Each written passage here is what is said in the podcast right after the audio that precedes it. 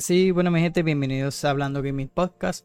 Nuevamente estamos de vuelta, ¿verdad? Con un nuevo episodio por aquí, ¿verdad? Por Hablando Gaming. Así que, nada, hoy les traje, ¿verdad? Noticias de la semana del 30 al 3 de noviembre. Así que hay un par de noticias eh, bastante chéveres. Son, mi nombre es Joseph, la mayoría de ustedes me conocen como Joker para Gaming. Así que, nada, como siempre, les traigo información, eh, ¿verdad? Para tenerlos al día sobre todo lo, lo de la industria de videojuegos. Así que eh, antes de empezar, ¿verdad? Le invito a, si me estás escuchando a través de los diferentes podcasts, a mi canal en YouTube vas a encontrar variedad de contenido aquí eh, de gameplay y también de videos de información. Eh, les traigo videos de todo lo que necesitas saber. también le traje todos esos juegos que lanzarán en el mes de noviembre. Y de igual manera, como lo mencioné, hago videos de información con, con, eso, con varios de los juegos, ¿verdad? Que eh, eh, son los, más que me llaman la atención, pues les voy a traer información y los puedes encontrar aquí en el canal de YouTube. Así que si no me has seguido también en el canal, suscríbase, eh, denle a las alertas, ¿verdad? de igual manera puedes conseguir este episodio ahí, pueden ver las imágenes y los trailers que le traigo. y en mis redes sociales, lo que es Facebook, Instagram y Thread, como yo que para ¿verdad? me puedes seguir y estar al tanto con todo lo que yo les traigo aquí el canal y también el TikTok que hago eh, shorts, lo subo de igual manera por aquí. Por eso es que lo hago tan corto para subirla en ambas plataformas y se me hace más fácil a la hora de, editarlo. Así que nada, me pueden buscar y seguir por ahí. Así que para empezar, porque hay bastantes noticias esta semanita. No sé si la música esté tan durita, no, yo creo que no.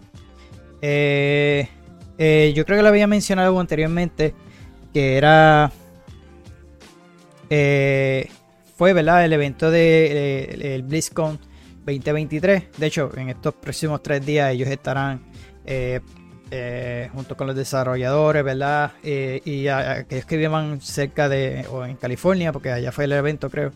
pues podrán ir a esos lugares. Asumo yo que obviamente comprando las tequillas. pero sí, toda esta semana van a estar ¿verdad? hablando los desarrolladores y eso. Creo que es live por YouTube. So, el día que grabé este podcast, ¿verdad? Fue el viernes 3. Eh, en esa misma tarde fue el, el evento. De hecho, se me había olvidado. yo estaba preparando las cositas del podcast, ya buscando las últimas noticias. Vi que estaban, anunciaron una expansión de Diablo, que de eso vamos a estar hablando ahora. Y yo, a rayo, la, se me olvidó. El, el BlizzCon, que era este año. Así que Blizzard nos trajo un par de noticias bastante interesantes. Y aquellos que eh, le gusta World of Warcraft, porque yo creo que ahí fue una de las mejores partes que tuvieron en ese evento. Así que vamos a ir poco a poco y vamos a estar hablando, eh, ¿verdad? De todo lo que incluyó. Eh, así que en estos, en estos días son, van a estar ahí ellos, así que pendiente porque si sale alguna noticia o más detalle, pues tal vez se los traiga en, en el próximo podcast. Así que para empezar vamos a hablar de la expansión de Diablo, que en ese evento, ¿verdad? Estuvo, creo que Tiffany Watt y Chris Walson, que terminaron, eh, eh, ¿verdad? Con lo que fue la revelación del primer avance de la expansión de Diablo 4. Así que eh, lo primero que conocimos fue el título, Vessel of Hatred, no sé si lo estoy pronunciando bien. Así que su punto de inicio, el cual continuará con los eventos de Diablo 4 desde la perspectiva de Mephisto y los planes que tiene para el santuario a sí mismo. Así que se presentó un trailer, lo vamos a estar viendo ahora. Eh, eh, ¿Y cuándo debutará este contenido? Pues según la venta de lanzamiento, según los creativos, ¿verdad? debutará a finales del próximo año. Solo le falta bastante a esto. Así que habría que esperar bastante a esta expansión. Realmente lo más que me interesaba de Diablo era obviamente su juego base. Y cuando ellos anunciaron las expansiones, yo siempre creo en por lo menos en las expansiones sí siempre creo. ¿Por qué? Porque desde Witcher 3 ustedes saben que es mi juego favorito. Eh, mano, si todos tuvieran esa misma mentalidad y ese mismo contenido que nos trajo Witcher, ¿verdad? CD Projekt con Witcher 3, es perfecto. Si tú traes ese juego base, eh, eh, incluye algo así similar a lo que fue el juego eh, como lo hizo, lo hicieron con Witcher, hermano. Eh, yo digo que es perfecto y yo te las compro. Porque si la expansión va a estar de esa calidad, pues ahí yo te la doy. Vamos a ver cómo sale esta, esta nueva expansión, ¿verdad? O esta, esta expansión como tal de, eh, de Diablo 4, porque lo que hemos visto son solamente las temporadas. ellos habían mencionado que iban a ser con un tema en específico. Ya está la segunda, no le he tenido la oportunidad de jugarlo. En estos días he estado por jugarla, pero estoy pasé hace poquito Mario Wonder, que poco a poco van a estar viendo los gameplay en el canal, así que los estoy subiendo poco a poco, pero ya lo terminé. empecé a jugar Jusant, que salió en el Game Pass, y también estoy jugando Spider-Man. Así que si me siguen en el canal, pues saben que tengo varios jueguitos encima. Y he estado loco desde que salió la, no loco por jugar el Battle Pass, porque a mí no me gusta nada el Battle Pass. Pero en el sentido de saber, porque tiene que ver con vampiro y eso, a mí me gusta ese tipo de, cosas. Por eso a mí me encantó Blood and Wine de, The Witcher. Y quería traérselas al canal, por lo menos esas primeras misiones, o por lo menos hacer las misiones de la historia de, ese Season Pass. Así que, eh, pero eh, no he tenido el tiempo, ¿verdad? Y la oportunidad de hacerlo. Así que aparte de eso, en el mismo evento, ¿verdad? Ellos mencionaron eh, de un evento que se va a hacer de Navidad, de Diablo 4. Eh, y que el nivel de, la próxima o de este pase, creo que si no me equivoco, eh, va a ser mucho más rápido. El pase es bien malísimo en su video, por lo menos en la temporada 1 cuando yo la jugué. De hecho, yo me quedé hasta en el nivel 24 y yo ni lo llegué a subir. El muñeco ya iba como por 40 y pico, que yo recuerde. Es súper lento, mano. Eh, es una de las cosas que no me gustó y el... Son, es que no me gusta el, el Battle mano. te lo digo. Pensé que iba a ser bueno, pero no. Eh, realmente con eso yo confirmé que este Battle Pass System no funciona con todos los juegos. Eh, no lo supieron trabajar, realmente no lo supieron eh, trabajar. Así que, ¿verdad? Según lo que encontré, la mayoría de las noticias, como les mencioné, las encuentro en, en Level Ups y Eurogamer España. Así que en este artículo dice que revelaron los planes que ya hay en marcha para Diablo 4 durante el cierre de año eh, de inicio se confirmó que habrá un evento temático de invierno y algunas zonas estarán cubiertas de nieve con elementos propios de la temporada. Eh, aunque esto no eh, significa que vaya a ser una fiesta de Navidad. asimismo, se anunció que la maldición de temporada 1 está de regreso, esta vez de forma de anillo maligno. por otra parte, uno de los anuncios más importantes de la presentación fue la revelación de ajustes en la experiencia del juego, incluyendo interfaces de revisión eh, previa que permiten analizar el build de nuestro personaje y las combinaciones que nos darán los mejores resultados. Eh, a la par habrá una nueva eh, boss ladder que nos permitirá subir el nivel, pero la buena noticia en este caso es que podremos subir al nivel 100 más rápido, toda vez que el sistema fue ajustado para llevarnos ahí con un 40% menos de tiempo, considerando todos los factores de modificaciones y líneas de progreso. También se reveló que habrá mejores, eh, mejoras de poder en varios ítems y las gemas por fin serán eh, crafteables, así que podemos darle un eh, uso muy importante para el progreso de nuestro personaje. Así que sí, van a traerle esas próximas cositas. Realmente, como les dije, el pase está bien lento para subirlo. por lo menos la temporada 1 que yo tuve la oportunidad de jugarla. Ni la terminé porque realmente me, me decepcionó por, por la razón de que la historia no duró ni 3-4 horas. Y yo esperaba, qué sé yo, por lo menos 10 horitas que nos dieran de contenido. Y era bien, bien bobito. Eh, ve allí, al esto, lo otro, salió una cinemática y ya. No, no, no sé, no, no me llegó a atrapar. Realmente también salieron otros juegos y me fui para otro juego. Yo dejé a Diablo ahí. Eh, pero me gustaría volver a jugarlo, terminarlo, porque tenía contenido todavía sin terminar secundarios y, todo eso. Realmente a mí me encantó. Yo, yo pienso que va a estar nominado a Juego del Año porque el juego base eh, como tal está sólido, ¿sabes? El juego está durísimo. Lo que la dañó ahí un poco fue la tienda. Que siempre lo he dicho, yo odio las tiendas en juegos que sean single player. Aunque este es un cooperativo también, online.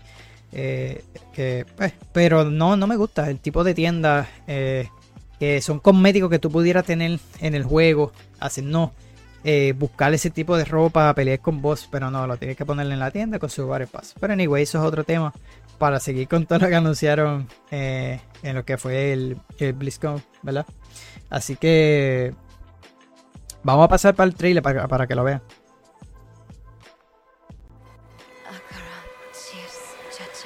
We have each played a part in what has happened here. You abdicated your choice to this child. And with every step she takes, stronger.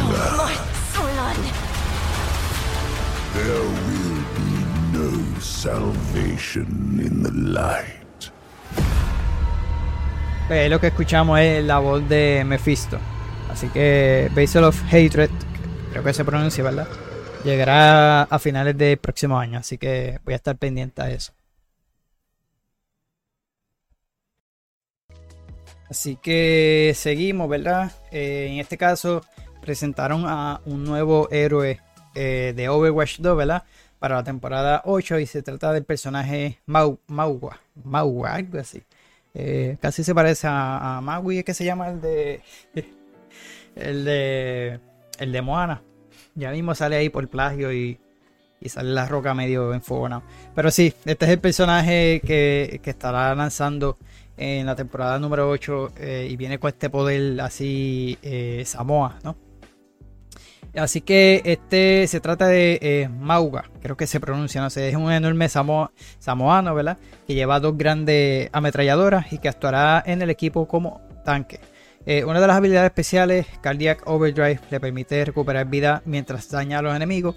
Y la otra es una carga imparable llamada Overrun, eh, la definitiva, Cage Fight, atrapar a los enemigos en, un ring que bloquea la curación y daño del exterior.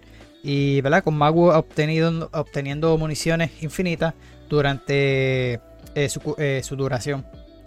según la compañía, ¿verdad? este nuevo personaje será fácil de aprender a utilizar, pero difícil de dominar. Este fin de semana, ¿verdad? los asistentes de BlizzCon podrían empezar a probarlo. Así que este personaje se añadirá a Overwatch en la octava temporada, ¿verdad? Como le mencioné. Pero Blizzard ha ofrecido también un pequeño vistazo a, los dos héroes que llegarán tras él. Se trata de Venture en la décima temporada y uno conocido de momento como Space Ranger en la duodécima. Así que el año que viene además llegará un nuevo modo PvP llamado Clash, eh, una eh, remodelación del sistema de competitivo y regreso del mapa Hanamura, el primer Overwatch que tendría el nombre eh, Hanaoka. Mismo. Así que vamos a ver el trailer. Creo que yo puse el trailer, no, no, recuerdo. Eh, no sé si presentan ese, ese personaje, esos personajes que mencionaron. No recuerdo si lo, lo, lo enseñaron.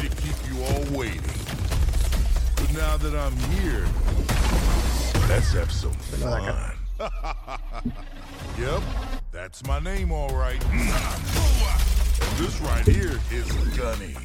And she can light up the whole dance floor. And this one's Cha-Cha. He's a sensitive little fella, a real hothead. And when I fire them both, it's double trouble. Actual gameplay footage.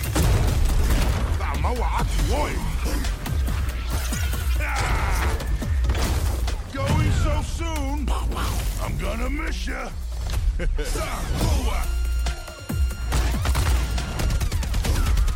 Don't tell me that's it. Both hearts pumping. I got your back. For now.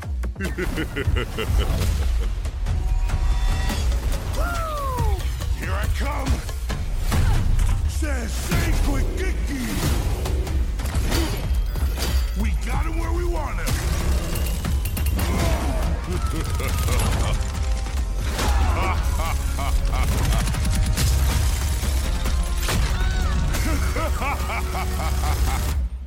Unbelievable. so was I worth the wait? We're gonna have a hell of a time. Woo! Ahí está.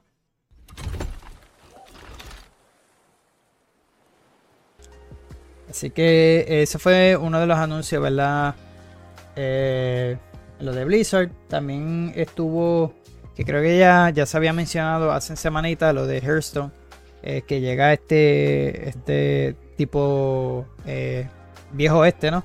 Así que los contenidos y la temática de duelos en tierra inhóspitas lo sabemos desde hace una semana. Descubrieron cómo es la visión del lejano oeste en el universo de fantasía de Warcraft con una expansión que introducirá nuevas mecánicas eh, como excavar y robo rápido. Así que si el juego de palabras eh, se enfunda, se pierde algo eh, con la traducción. De cara a la nueva etapa del juego de cartas digital para PC y móviles, eh, esto es lo que nos traen Blizzard con Hearthstone.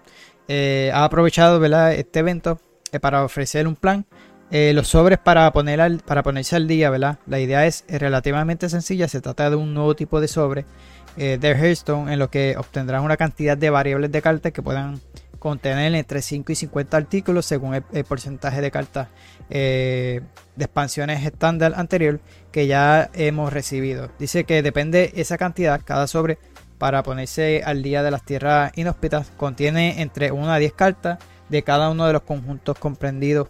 Eh, con lo que si has recibido 25% o menos de conjuntos, descartas del conjunto.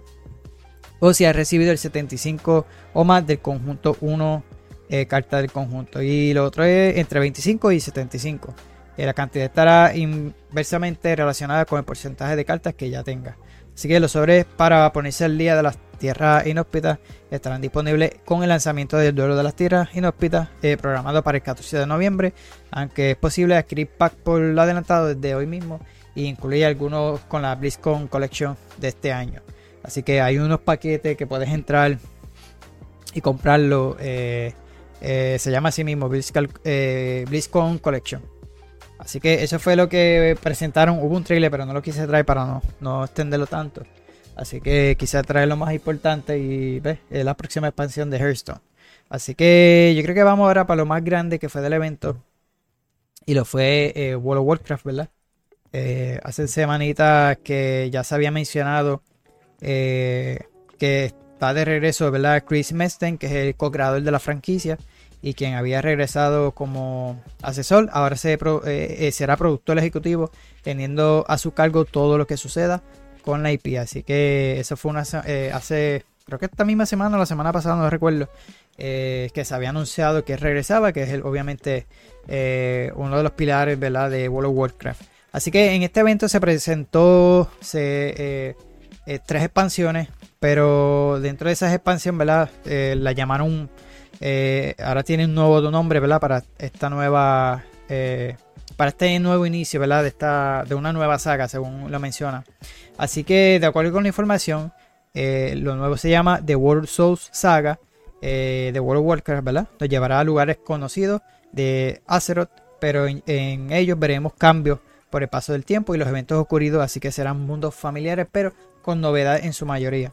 En el caso de la primera expansión que anunciaron fue The Wild Waiting. Eh, anunciaron las tres, ¿verdad? Pero esa fue la, principal. Así que se visitarán las profundidades de Azeroth, mientras que en Midnight tendrá el lugar del duelo entre el vacío y la luz. Y finalmente The Last Titan, que promete una historia y batalla del final del mundo. Así que las expectativas están en todo lo alto. Así que eso fue lo que se presentaron de esta eh, eh, de esta nueva saga, ¿no? De este nuevo inicio, World of Warcraft eh, World Soul Saga. Y estas tres expansiones que serán para el próximo, por lo menos la primera creo que será para el próximo año. Así que, mano, World of Warcraft, yo recuerdo que les tenía unas ganas de empezarlo y de hecho lo jugué. hay una versión, un trail, ¿verdad? Una prueba que tú puedes jugarlo. creo que tú lo puedes seguir jugando gratis, no sé si hasta cierto punto. La cuestión es que tu personaje se va a quedar en el nivel 20, no vas a poder subirlo más ahí. ¿Por qué? Porque la razón es que, eh, por lo menos el, Retails, lo que viene siendo World of Warcraft, eh, ese tú lo puedes jugar con esa prueba, como la mencioné, hasta level 20, pero te requiere una membresía para poder seguir jugando el juego. Ahora bien, la expansión que anunciaron de World de, ¿verdad? Yo no sé mucho de, World of Warcraft. Eh, y de eso buscaré más información ahorita, después porque realmente todavía estoy interesado en jugarlo. El problema es ese, lo de la membresía. Ahora bien, tú puedes preordenar eh, la, expansión ahora mismo eh, y te va a incluir la de Dragonfly, creo que se llama la anterior. Pues te la va a incluir obviamente con ese paquete. Esto sucede lo mismo con el de Scroll Online. Si sale una nueva expansión, pues te dan todas las expansiones anteriores en, ese paquete, en ese juego nuevo. Aquí sucede lo mismo. El problema es que tienes que pagar la membresía obligado eh, mensualmente, que mensualmente estuve verificando son 14.99. Eh, ya sea si son tres meses, creo que está ahora mismo en, eh, en oferta. Creo que la de tres meses estaba en 41 y la de 6, no recuerdo si eran 70 y algo. Son caritas, ¿sabes? El problema es ese, mano. Lo único que me quejo fue que eh, si tú quisieras darle a este jueguito, por lo menos jugar y entretenerte, esto hay que dedicarle una vida. Porque si vas a estar pagando una mensualidad así, pues literalmente, si por ejemplo vas a este me quieres jugarlo, obligado tienes que jugar el mes para, para, aprovechar esa membresía, ¿no? Lo mismo pasa con lo del Game Pass. Pues algo así similar. De hecho, el Scroll Online tenía esa misma temática cuando quería salir. Eh, con tener una membresía obligada, qué sé yo. Todo el mundo se quejó. Y gracias a Dios que lo quitaron. So, tú puedes, todavía puedes comprar la membresía. Lo, lo, chévere de eso es que si pagas la membresía, puedes jugar todos los DLC porque te lo incluye eh, con la membresía. De igual manera, eh, pasa con. Creo que con, World of Warcraft. y de hecho, también puedes jugar pues, World of Warcraft Classic, que viene siendo la misma jugabilidad, las mismas gráficas, ¿verdad? Pero en el clásico. Y de hecho también anunciaron eso. Que, por otro lado, pues, aparte de, World of Warcraft, que es el retail, eh, Blizzard eh, no solo nos, nos, da la alternativa, ¿verdad? Con World of Warcraft, sino que con World of Warcraft Classic y su variante Hardcore, sino que además porque anunciaron, ¿verdad? Eh, de hecho, no, no encontré la, no puse la foto. Eh, eh, anunciaron eso de hardcore y también los preparativos para la siguiente etapa, que es Cataclysm Classic, que llegará en el 2024. Así que recuperando uno de los momentos más icónicos del juego. Blizzard redobla su apuesta por sus sagas históricas y le da mucho más protagonismo a World of Warcraft de cara a su futuro y con vista con vista a su, a, su aniversario. Y pasa que tocará esperar el próximo año para tener más claros los planes de cara a la integración en Xbox Game Studios, ¿verdad? Que pues sabemos que ahora son parte de la familia de Microsoft, de la familia de Xbox. Eh, habría que esperar hasta, hasta eh, qué va a promover, eh, qué va, ¿verdad? Qué propuesta tiene Microsoft, ¿verdad? Con, con, Activision Blizzard King. Así que de hecho tuvo Phil Spencer también en el evento, habló exactamente eso mismo, del futuro, de que la razón por la que hicieron esta adquisición es que quieren llegar más allá eh, y obviamente Blizzard y Activision tienen esa franquicia que, lo quieren llevar a más plataformas, llegar a más gente. So, ellos, no, no, ellos lo mencionaron, yo lo, yo lo he mencionado anteriormente, que Phil Spencer no quiere que solamente Call of Duty. Yo, yo digo, el palo sería que lanzaran World of Warcraft para consola. No sé si, si se pueda, ¿verdad? Pero estaría un duro, mano, que, que lanzaran esta, este juego para consola, que habían rumores de que querían hacerlo, me acuerdo, unos rumores, no sé si fue en el, años anteriores, que iban a lanzarlo y qué sé yo. Yo creo que fue cuando al principio, cuando compraron la, empezaron con la compra y todo esto. Eh, oye, pero no puse información. Eh, hubo, más información de lo de Classic, que anunciaron un par de cositas de eso de, de Hardcore eh, y ese de Cataclysm, pero pensé que estaba aquí mismo. Realmente lo vi y lo añadí, ¿no? Es que realmente las noticias salieron ahí rápido, no, no pude encontrarla más detallada. Así que si, si puedo para el próximo eh, podcast, si se habla algo, algo más de estas expansiones, pues lo estaré haciendo porque sé que va a pasar porque toda esta semana va a estar hablando de eso. Así que nada, este, de hecho, pues yo puse el trailer, vamos a verlo por lo menos.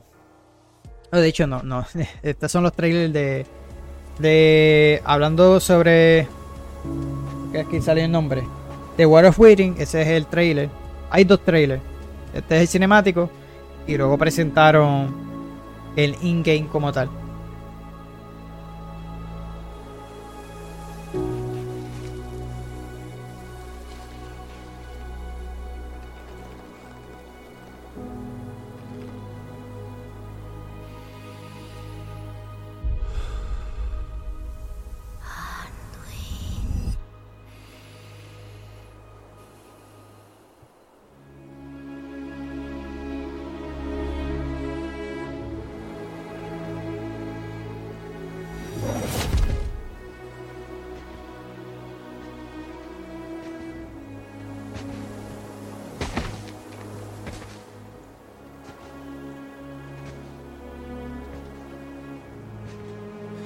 A decir que no podemos escondernos. En castellano. ¿Verdad? Necesitabas. Sí, como lo bajé de. Creo que fue Eurogamer, estaba así ya en español. Pero el tiempo no lo. Creo que el otro también.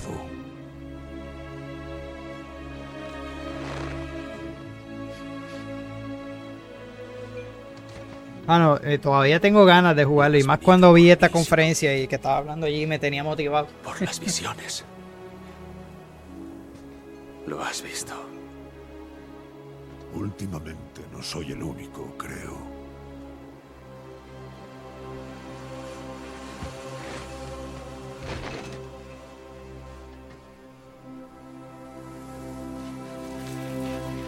Está llamando a alguien o algo desde el corazón del mundo, como la voz de un sueño.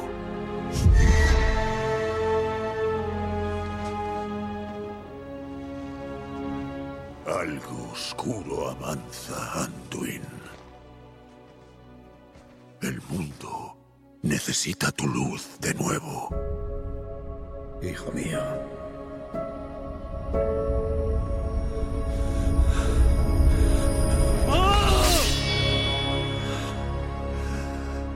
Yo ya no soy esa persona. No tengo luz. No después de lo que vi. No después de lo que hice.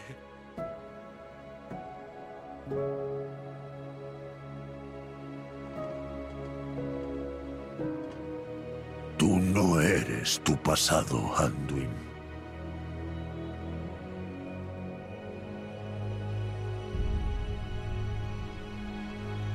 Confío en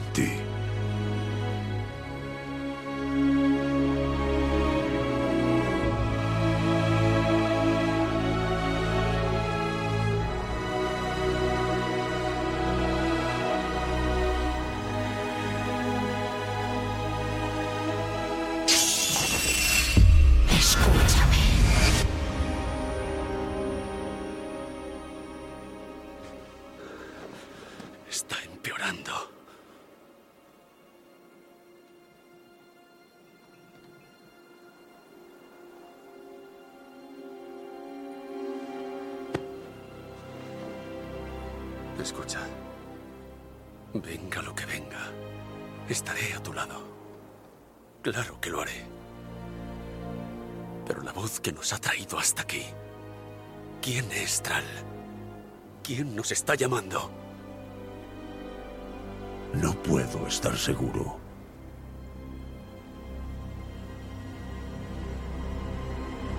Pero esa espada apuntaba a alguien.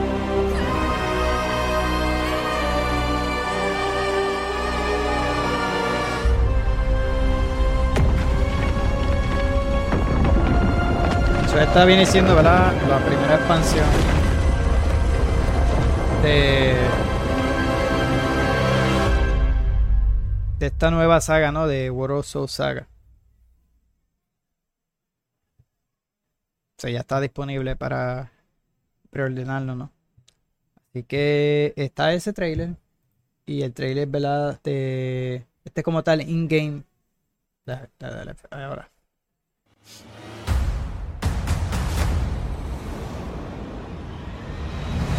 Se quedó ahí media cortadita.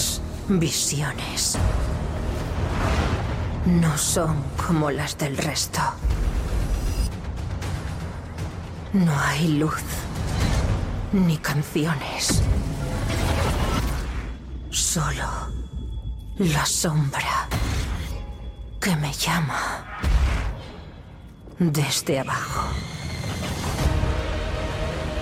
Da la nueva zona.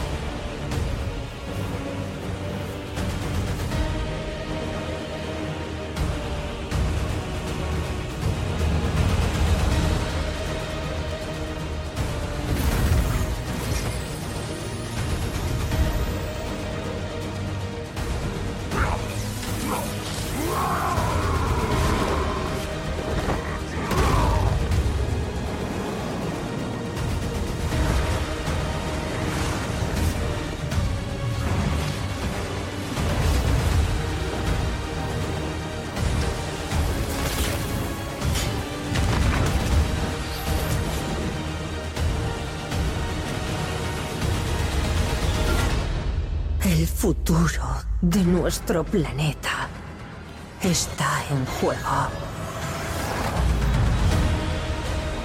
Y la batalla se librará en las profundidades. Ahí está. Se el trailer como tal in-game. Pero como la mencioné, todavía no tiene eh, fecha como tal.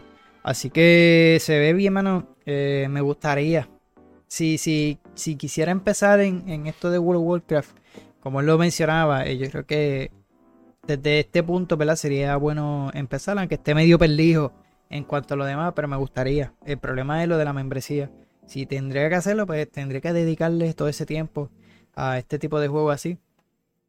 Eh, lo mismo me pasó con el de Scroll, aunque el de Scroll no tenga eh, eh, la membresía, ¿verdad? Yo le metí como 200 y pico horas a ese juego. Eh, y aún así todavía me faltan cosas, simplemente me enfoqué mucho en la historia principal, eh, que todavía, o sea, principal de las expansiones. No he tocado todavía la principal como tal del juego. pero me, realmente me, me juqueó, me gustó. Y, cuando tuve la oportunidad de jugar World of Warcraft, Sacho, me, me dos o tres semanitas ahí, pero no lo quise seguir porque realmente el eh, punto de tú llegar a un nivel, pues no me dejaba. Eh, obviamente los lugares se ponían un poco más difíciles, qué sé yo.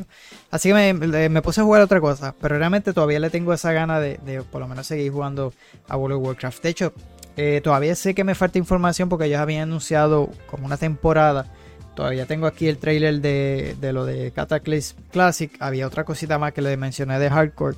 Eh, y creo que habían anunciado una temporada para, este mismo, para, el Classic. Así que eh, nada, se me pasó. Eh, realmente, como lo mencioné, no es que no la puse, es que la información está saliendo y en ninguna de las dos páginas que yo siempre consigo las noticias la tenía. So, están tan, como quien dice, saliendo ahora todos esos detalles. Así que nada, vamos a ver el trailer de. Peggy 12 del clásico como tal, ¿verdad? De, de Cataclysm, que se llama.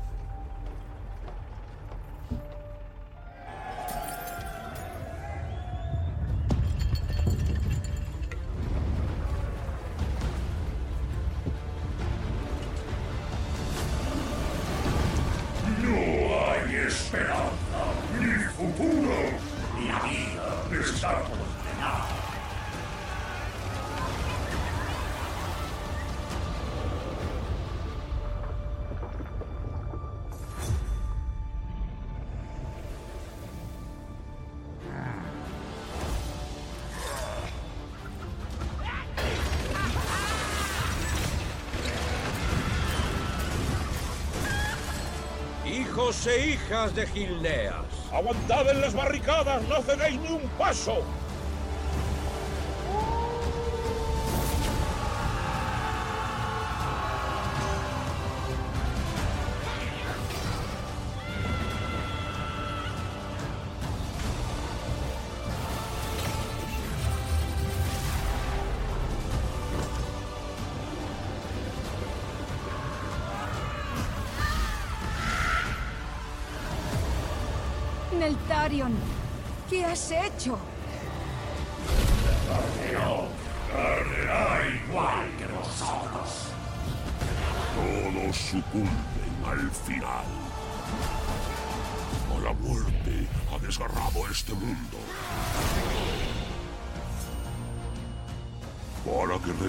Su verdadero amo.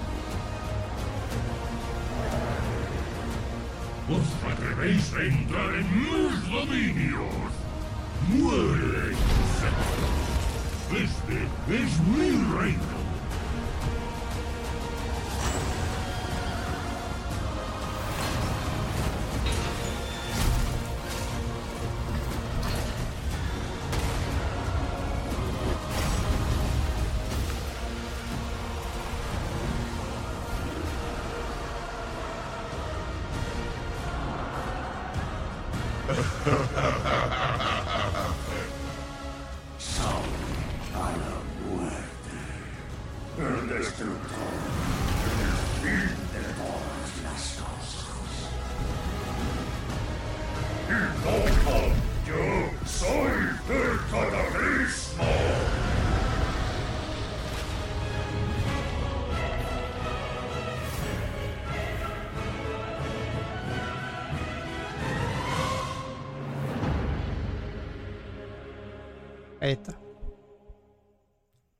Así que nada, esto fue todo lo que se presentó en la eh, en el BlizzCon 2023. Así que está, por lo menos cubrí eso esta media horita.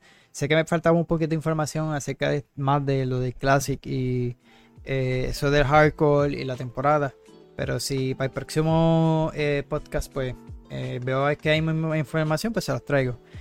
así que nada, pendiente aquí porque realmente con esta nueva expansión, pues de salir cualquier noticia como quiera las voy a traer. Pero más que le tengo interés, pues, pues se las voy a estar trayendo obviamente aquí a los podcasts. Así que ya seguimos con las noticias como tal de esta semana. So, salieron par de, eh. Parte de lo de BlizzCon, que eso fue, te digo, BlizzCon fue recién en la tarde. So, llegué, luego de verlo, estaba viéndolo con, con mi primo y llegué y busqué toda la información. Así que la información pues estaba como que empezando a salir ahí un poquito mejor pero en estos próximos días, pues como le mencioné, van a haber esos días de tal vez de, los eventos. De hecho, eh, todavía estaban en vivo, llevaban, aparte del live que hubo, llevaban ya dos o tres horas eh, hablando de todo, todo lo de World of Warcraft. Eh, como les dije, sé que va a salir toda esa información luego, así que maybe se las traiga para el próximo podcast. Así que pendiente. y como pueden ver aquí, ¿verdad? esta semana se presentó este personaje de Tekken 8. Así que eh, se, llama Victor eh, Chevalier. un nuevo personaje interpretado por el actor Vincent Cassel. Así que Bandai Namco ha desvelado este nuevo personaje que se suma al plantel de Tekken 8. Así que eh, es descendiente de, ¿verdad? de un linaje de caballeros de Francia que se entrena en el ejército francés y luego se suma a las Naciones Unidas para salvar a toda la gente que pueda. Así que el actor que pone la voz, como lo mencioné, eh, de Chevalier es Vincent eh, Cassel, conocido por sus actuaciones en, cine negro, eh, Ocean 12, además el habitual en cintas francesas. Así que eh, Cassel comenta que lleva siendo fan de Tekken desde los años 90 y su personaje favorito era Eddie Gordo, porque él también practicaba, practicaba capoeira. Capoeira. Sobre el personaje que interpreta Cassel, ¿verdad? destaca su eh, certificación y manera en que promociona cierta idea de la elegancia francesa. Así que eh, Tekken 8 saldrá el 26 de enero del 2024 para PC, Play 5, Xbox Series X y S. Así que vamos a ver el trailer del personaje y creo que también jugabilidad.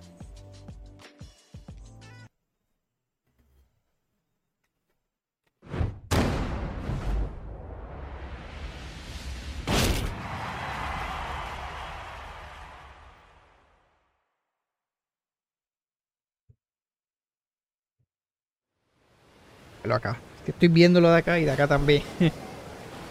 Les couchers de soleil sur la Seine me rappellent ce que je dois protéger. Je vais m'en charger.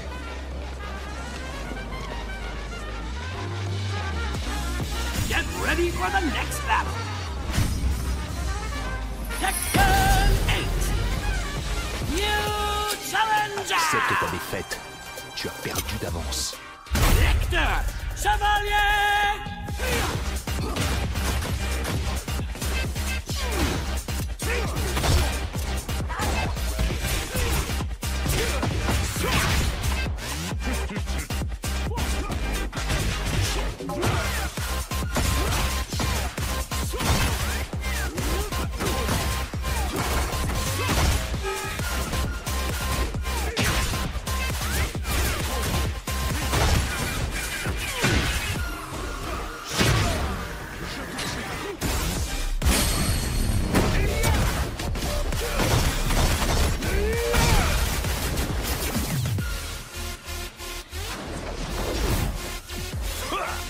Il y a de l'amélioration, Raven.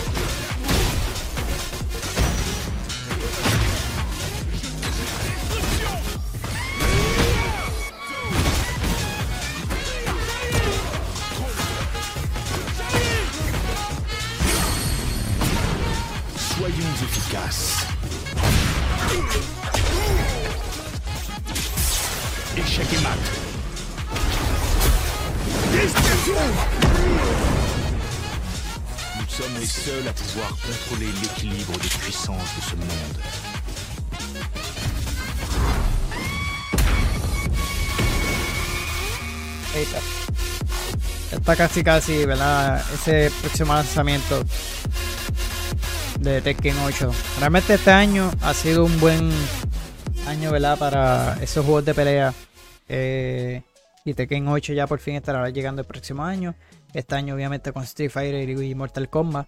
Eh, así que por ahí viene ese otro grande juego para aquellos que son fanáticos ¿verdad? de juegos de pelea. Así que eh, continuamos por ahí, ¿verdad? Eh, anteriormente sé que uno de los podcasts lo había mencionado sobre el jueguito del Ice of P, ¿verdad? Eh, y esta vez fue que en, un comunicado, en un video que lanzaron, el director confirmó, ¿verdad? Que Ice of P va a tener una secuela. Y además de la secuela, también va a tener un, aparente un, futuro DLC. Así que Jin Won Choi, que es, Cho- Choi, ¿verdad? Que es el director, ha confirmado que el Souls-like eh, tendría una secuela. En este video, ¿verdad? En el que se dirige a los fans, eh, ha agradecido a la comunidad que hayan eh, podido alcanzar el millón de copias y ha hablado del futuro del juego. Así que menciona nuestra mayor prioridad es desarrollar el DLC, trabajar en nuestra secuela. Dice, ¿verdad? Mencionó en el comunicado. El DLC ya sabíamos que estaba en el camino, pero esta es la primera confirmación oficial de la secuela. Del DLC dice que le puedo prometer una cosa, lo que acabo de mostrar simplemente eh, rasca la superficie del iceberg. A lo que se refiere es a una imagen a la que se muestra el protagonista ante un, bar- eh, un gran barco, eh, una referencia al Titanic quizás, porque no, no he visto la foto, pero aquí en el artículo dice esto. Así que el director también ha explicado que antes del lanzamiento del DLC, a finales de noviembre, eh, se publicará una nueva actualización con varios cambios, entre otros. Eh, se modificará la dificultad en los primeros eh, compases de la aventura. Se modificarán algunas armas eh, combinadas para garantizar que los jugadores saquen el mayor partido de este sistema. Y en los trajes que se separan la- las gafas y los sombreros también se añadirán un nuevo traje de Alidor- Alidoro.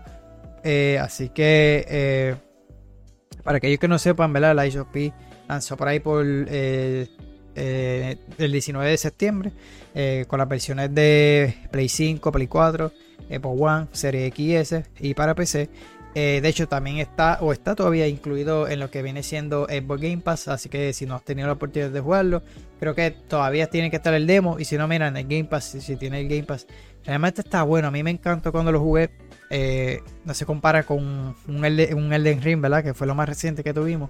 Pero está chévere, a mí me encantó la, la ambientación. El problema es que yo soy malísimo en los juegos Souls like Me desespero y hago como el de Ring y lo dejo ahí incompleto sin pasarlo. Pero el de Ring tengo pensado seguirlo porque por ahí también viene una expansión que asumo yo que a finales de año, como hicieron eh, en los Game Awards, se, se presentó. Asumo yo que ahí lo van a estar presentando en los Game Awards. Así que si te gustó Lies of P, pues mira, por ahí viene su secuela, ¿verdad? Y un futuro DLC para, eh, por lo menos para este, esta entrega. Así que por ahí vamos a empezar con las polémicas. Eh, si, se recuerdan, ¿verdad? Les he estado trayendo noticias de, esta serie interactiva de Silent Hill, ¿verdad? Silent Hill Ascension. Y es que eh, hay, ¿verdad? Esta serie es completamente gratis. Eh, la puedes ver a través de su aplicación o su página web. Como lo había mencionado salió el día de Halloween, salió el primer episodio y esa semana pues tú ibas a estar votando por qué cositas le va a pasar a, a- por cada decisión, ¿no? Pero ahí le di a esto, esto es lo de la- la- las decisiones, ¿no? Así que eh, el problema, ¿verdad? Eh, déjame leer el artículo para que tengan un más o menos. Así que la propuesta es ofrecer episodios interactivos cada noche cuya duración será de 5 a 15 minutos durante los primeros 16 semanas. eh, según Polygon, ¿verdad? Los usuarios podrán participar de forma individual, como les mencioné, tomando parte de, en algunos Quiz Time Events, como lo ven aquí en la foto, eh, de forma grupal, votando en momentos clave que definirá el rumbo a seguir de la historia. Ahí ven el por ciento de cada, cada ¿verdad? Eh, dame señalar por, aquí, de cada votación, ¿verdad? Eh, que está pasando en las escenas y lo demás. Así que, y de esta, esto que está aquí abajo es, que es lo que le voy a hablar, y esto de acá. Así que, pues bien, Silent Hill Ascension ya se estrenó en dispositivo móvil iOS y Android en algunos países. Así que, y también, ¿verdad? Asumo yo que en el website. Y es que el verdadero terror está en su sistema de monetización. Eh, lo que pasa es que se reveló que la serie interactiva tendría un pase de temporada. Así que ya ustedes se imaginan por dónde voy. Eh, que ofrece contenido de cosméticos, en su mayoría colorido, que se puede usar en el chat. No sé si es este tipo de chat. Parece que sí.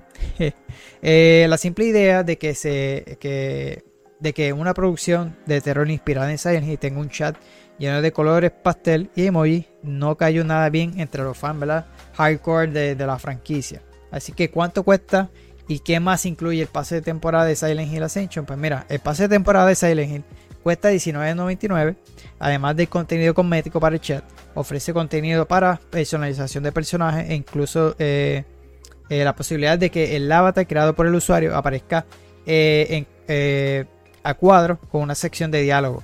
Asimismo, hay un concurso de cameo entre aquellos que hayan pagado por el pase donde puedan presumir sus creaciones y la forma en que aparecieron en la serie interactiva.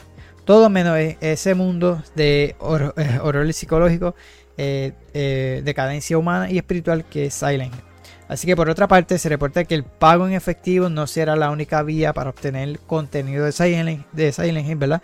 Pues los Squid Time Event y la resolución de algunos acertijos servirán para que los usuarios obtengan puntos que puedan cambiar por cosméticos y todo aquello que se incluya en el pase.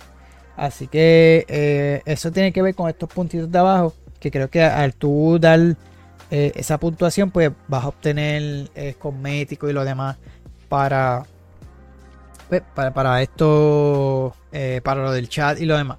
Así que sin duda, obviamente por ahí salieron los fanáticos súper enfogonados, o sea, enfadados por esto que, están haciendo. Y luego hubo un comunicado de parte de, ¿verdad? de Jacob Nabok eh, por aquí yo tengo la información. Así que él menciona, no es pay to win. Eh, uno de los developers lo menciona. Así que eh, un extenso mensaje que lo ven ahí a través de Twitter, Nabok enfatizó ¿verdad? que la serie interactiva es gratuita, eso sí, ¿verdad? que los usuarios podrían disfrutar al 90% del contenido sin pagar, Además, agregó que los, espectadores también pueden tomar decisiones sin costo alguno, excepto que inicialmente tuvieron una mala estrategia, pues fueron muy agresivos al bloquear ciertos pozos eh, tras un muro de pago. Eh, por, tal motivo, ¿verdad? harán cambios para mejorar la experiencia y que todos tengan acceso a los acertijos de forma más eh, intuitiva. Así que recalcó que están escuchando eh, los comentarios de la comunidad. Por tal motivo, también responderán algunas de las críticas. Así que Nabok afirmó que el sistema de monetización no es pay to win.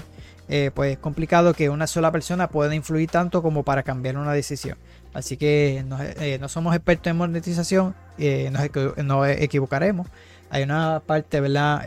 muy cínica de la comunidad que piensa que el objetivo aquí era ganar dinero eh, mientras que el objetivo aquí era hacer que el contenido estuviera disponible gratis en la medida de, eh, eh, lo posible, ¿no? señaló el creativo. Por último, le pidió a, los ciertos, a ciertos sectores de la comunidad para parar con los ataques a los desarrolladores, con las teorías de conspiración en contra del estudio y de su proyecto. él dice que no, que no, de esto de la monetización, eso es lo que todas estas compañías quieren. Ahora sí, eh, en cuanto a los ataques, hermano, a los desarrolladores, eso no es culpa del desarrollador, eso pasa en todos los videojuegos. Aquí el problema son los grandes ejecutivos de allá arriba que lo que quieren es dinero, dinero, dinero y no piensan nada. Eh, y mira, un pase, un, un dichoso, pase a una, a, una serie interactiva, es que esto es increíble. Así que nada, obviamente los fanáticos se van a molestar rápido. Sobre todo lo que pasó esta semanita con, esto de Silent Hill, realmente a mí no, no, no me llama así tanto la atención como este tipo de series. Sí me gustan las la series así como de Walking Dead. Eh, obviamente que tú controlas personajes y lo demás, que son... Eh, eso viene siendo...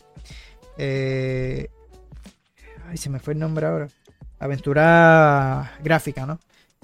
así como Life is Strange, los de Walking Dead, Game of Thrones, Tale of Borderlands. ese tipo de, series así, no series, de juegos interactivos sí me gustan. Pero este tipo de series, pues no, nunca me ha gustado ese tipo de formato. Que por lo menos este se ve bastante bien, pero ya como monetizar así, ok, yo sé que te pago, yo sé que tú tienes que sacar un dinero, pero no sé, por lo menos a mí no me interesa. Así que ahí tendrías que bregar con la base ¿verdad? De, lo, de, esta gente que son súper fanáticos de las franquicias, que son los que están más molestos con esto. Así que nada, eh, continuando, ¿verdad? Esta semana, creo que fue esta semana, ¿no? Eh, eh, el 28 de octubre como tal.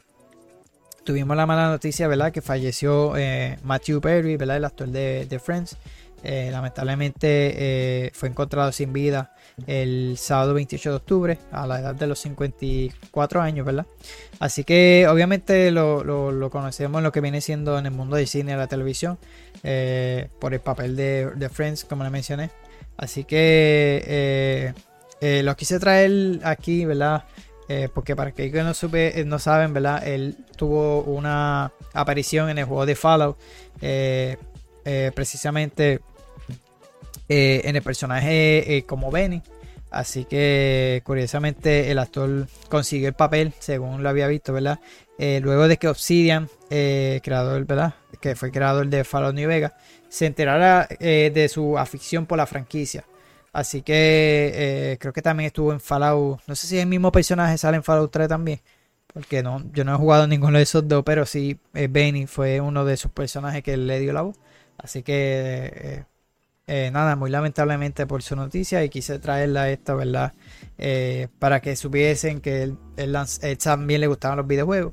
Así que de hecho creo que hubo un... también lo, hizo de manera de promocionarlo, pero dice que se jugueó tanto con... No sé si sea verdad, ¿verdad? Pero, pero lo mencionaba que se jugueó tanto con eh, Fallout que tuvo que ir a un médico porque las manos ya las tenía, que, que, tuvo un problema en las manos y tuvo que, que atenderse eso. Así que realmente, pues, eh, muy lamentablemente la pérdida de este gran actor. Así que lo vamos a extrañar realmente. Eh, nada, para continuar. Eh, otra polémica. y es de The Day Before.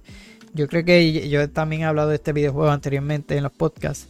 y es que en este caso, nuevamente acusan a, por lo menos los fanáticos, ¿no? este MMO, ¿verdad? De plagiar a Grand Theft Auto y a Cyberpunk. Que lo hemos visto no solamente, este es creo que el tercer trailer, si no me equivoco. Pero ya lo ha hecho con trailers anteriores de que plagia como que esa comparativa, eh, las similitudes con los trailers. Así que una cosa es que tú cojas eh, alguna idea una inspiración, pero realmente es que tú le notas el, noto, el, tono al juego, ¿no? Vamos a estar viendo ambos trailers. El trailer de... ¿Verdad? Vamos, vamos a ponerlo ahora para que tengan... Para verlo antes. Este es el trailer oficial como tal del juego. Dura bastante, no quiero ponerlo todo. Bueno, dura tres minutos. Para no tanto. The Day Before offers a uniquely reimagined journey into post-apocalyptic MMO open world survival. Artfully developed by Fantastic and brought to you by the publisher Mytona. The open world of The Day Before is beautiful and richly detailed. Set in the present day on the U.S. East Coast, following a deadly pandemic. The game begins after you are rescued by the survivors of the Woodbury colony, your new refuge and safe home. From now on, the doors of Woodbury will always be open to you. But first, you will create your unique character. Select a personality, choose a gender, and customize every detail. Immersing yourself in our vision of post-apocalyptic no sé si America. a la que narra, a la música, a GTA, a de los trailers. Building materials and various items. Your main task is to bring as much valuable loot as possible. And in return, you'll be rewarded with the local currency known as Woodbury coins. Who the hell needs your junk? Keep track of your health, hunger, and thirst indicators. And remember, dangers are everywhere here ranging from the vicious infected to other players who are ready to take everything from you. No, no lo voy a poner completo, pero We've para que tengan una idea más o menos de cómo va el juego. ¿Verdad? Pues si no, no nos quedamos aquí. Pero déjame hablarle ¿verdad? de lo que menciona aquí en el artículo. Y es que, eh, nada, The Day Before demuestra que eh, eh, eh, un videojuego que puede ser el objetivo de controversia mucho antes de su lanzamiento oficial. Así que este juego lo han trazado un par de veces. Eh, desde su anuncio llamó la atención por su concepto de supervivencia, por múltiples eh, situaciones generando dudas y muchos jugadores empezaron a, creer que el proyecto es una estafa. Ahora la polémica surgió a raíz de un nuevo trailer que es el que estamos viendo ahora. Así que al, inicio del 2023 el videojuego MMO de Fantastic, ¿verdad? El estudio fue objeto de crítica después de que su trailer oficial copió un avance de Call of Duty.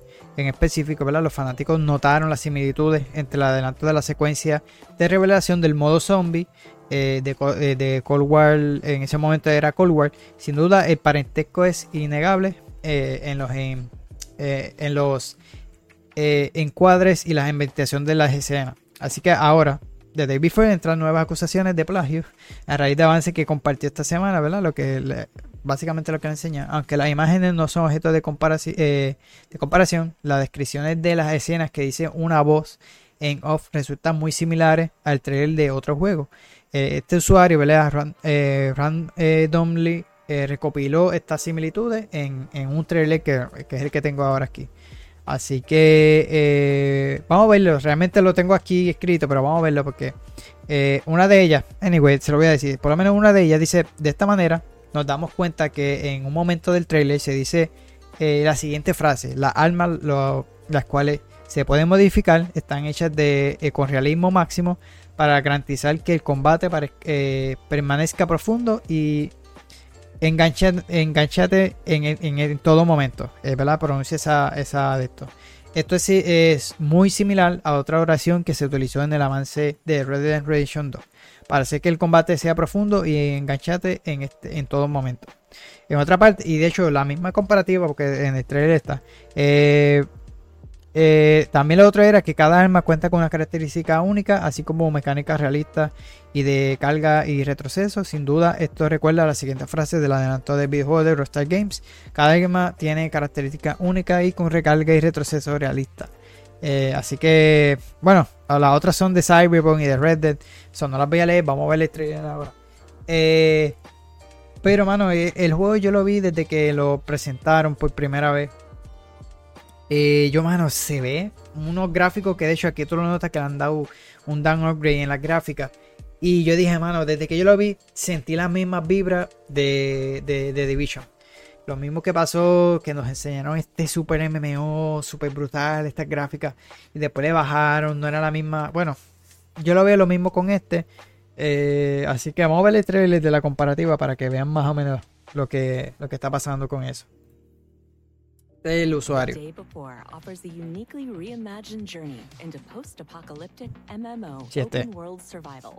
Rockstar have tried to reimagine the open world game in a number of ways. Ahí se está refiriendo más como a la, a la, a la música. The weapons, which can be modified, are made with maximum realism to ensure that combat remains deep and engaging at all times. Make combat deep and engaging at all times. Each weapon boasts unique characteristics as well as realistic reload and recoil mechanics. Each weapon has unique characteristics, with realistic reload and recoil. Básicamente está la misma que lo narra. O una cosa es que tú, eh, si te estás inspirando, ¿verdad? porque tú eres fanático de estos juegos y quisiste traerle esa, esas similitudes, ¿no? Pero tú lo ves, en el trailer anterior de Call of Duty también se notaba. Así que no es gran cosa, ¿verdad? Pero eh, realmente el estudio, anteriormente tú tienes que ver ese trailer porque realmente se nota. Eh, nada, el juego por lo menos está pautado para lanzar, eh, creo que en diciembre 7, si no me equivoco, creo que como acceso anticipado tampoco va a costar mucho, creo que de 39.99. Sobre este juego llegó a estar en los top en, en Steam en cuanto a reserva. Pero luego tuvo un problema, una de las controversias fue eh, copyright, aparentemente de por el nombre. Eh, y tuvieron que retirarlo de Steam. Bueno, el juego ha tenido un sinnúmero de, de, de, de, problemas, ¿no? Eh, ahora con lo de copyright lo sacaron de Steam. lo de los trailers. bueno, un sinnúmero de polémicas que, ha tenido el juego y vamos a ver cómo va a lanzar. Así que habrá que esperar hasta diciembre de, 7 que va a estar lanzando el, Early Access como tal. Así que nada, vamos a ver. Eh, por ahí los que son fanáticos de eh, Pokémon, ¿verdad? Y los que están esperando estas expansiones, eh, esta próxima expansión, ¿no? Es que este es el último DLC de los títulos, ¿verdad? Que, que se han vendido bastante bien y estará llegando para el eh, 21 de diciembre, creo. Eh, a estar seguro. Eh, sí, para, para. Dice para invierno. Ahí está, 14 de diciembre. yo me lo tenía en mi cara. así que The Pokémon Company ¿verdad? anunció que el lanzamiento se adelantó a finales de otoño, precisamente el próximo 14 de diciembre. Esto quiere decir que la segunda parte del DLC de Hidden Treasure of Area Zero de Indigo Disc se lanzará poco menos de tres meses después del estreno de la primera parte del Devil Max, que, fue en el 13 de septiembre. Así que no obstante el anuncio fue más bien escueto, eh, pues a diferencia de, otras ocasiones, ¿no? Así que de Pokémon Company no compartió un video con más sorpresas que aguardan a los jugadores en la Academia Arándano, sino que solo le limitó a mostrar las imágenes del arte principal, eh, así que con su fecha de estreno, ¿no? El último trailer confirmó que ¿Y qué yo es esto aquí? aquí se me coló algo, pero anyway, deja borrarlo. Así que esta fue la que se anunció eh, sobre eh, la fecha como tal de la próxima, eh, la última expansión de Pokémon. perdón, de, Indigo Disc, que es la, última expansión de Pokémon, ¿verdad? llegará el 14 de diciembre. Así que pasamos ahora con Microsoft. Hay un par de noticias bastante eh, de Microsoft. Así que eh, esta semana eh, eh, mencionó, ¿verdad? Que ciertos controles o cierto soporte, ¿verdad? De, de, varios controles como tal van, van a, dejar, van a perder ese soporte como tal para las consolas de Xbox. Así que Microsoft no te va a dejar usar controles de tercero que no estén autorizados a partir de esta fecha. Así que hace unas semanas se reportó la actualización de los mensajes de advertencia en consolas de Xbox con el error. Eh, es una numeración, le voy a por lo menos leer esta, las demando. 0x82t 6002, que indica que la negativa de actualización para el uso de algún accesorio. Así que ahí pueden ver también esta descripción, eh, este screenshot, ¿no? Eh, que lo compartió Warrior64. Así que respecto al mensaje que aparece en la pantalla eh, de los usuarios señala el accesorio conectado no está autorizado. El uso de los accesorios no autorizados compromete su experiencia de juego. Así que por, por este motivo el accesorio no autorizado se bloqueará para su uso el 11-12 del 2023. Así que eh, para obtener más ayuda, para devolverlo, consulte con la tienda y las que provee o comuníquese con el fabricante. Así que eso es lo que aparece en el mensaje. Eh, de lo anterior se depende de que todo accesorio no autorizado por Microsoft y la marca Xbox no funcionará más en consola a partir del 12 de noviembre. Así que, eh, ¿cuáles marcas y accesorios seguirán funcionando en Xbox? Pues mira, de acuerdo con fuentes cercanas citadas por Windows Central, Microsoft expandirá su programa de licencia y soporte en productos de tercero, pero en la diferencia de que aquellos que no cuenten con el reconocimiento de la compañía simplemente serán inservibles en Xbox. Así que revisando la lista que se encuentra disponible en estos momentos, en el enlace eh, brindado por Microsoft, los controles y accesorios que cuentan con actualización para usarse en Xbox son los siguientes, eh, la siguiente compañía, o más bien original de la compañía. Así que seguido por marcas como PDP, PowerA, GameSear, Scoff, Hyper King, Victrix, Corsair, Astro, AB Doe, Eraser, Total Beach, Nancom, eh, Toastmaster, Western Digital, Seagate, Logitech y eh, HyperX. Así que todas ellas marcan eh, estas marcas reconocidas en, la escena del gaming de consola y de PC. Así que según un reporte de usuario, esta medida está generando problemas de funcionalidad con controles que usan en Xbox One y Serie XS por lo que no están limitadas a las consolas de actual generación. Asimismo, se reportan fallas en, mandos de Xbox eh, de diversas marcas que fueron compradas en, sitios de tiendas en línea de Asia. Así que eh, Por otra parte, eh, se cita la respuesta que ha dado la marca Brook Gaming, quien lamenta el, el inminente bloqueo de algunos de sus productos en Xbox y comparte la lista de aquellos que se verán, se verán afectados, entre los que se encuentran algunos, algunos mandos tipo arcade para juegos de pelea.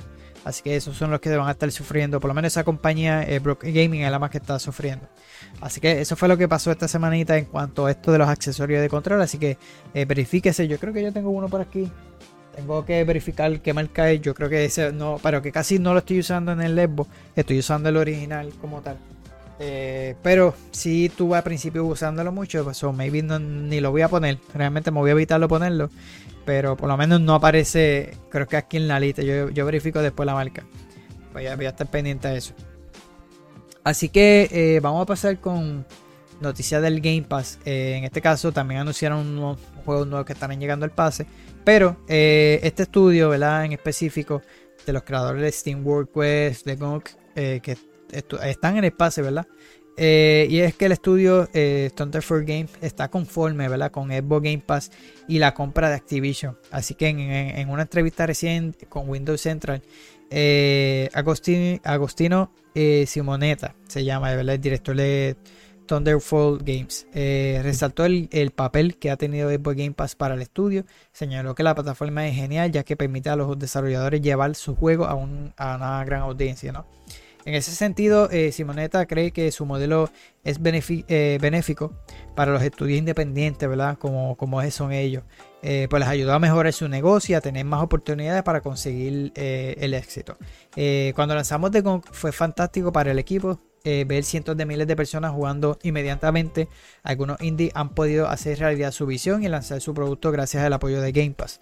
Cualquier modelo de negocio que permita a una empresa como Thunderford eh, o más grande o pequeña tener un gran negocio es más que bienvenido, afirmó el creativo.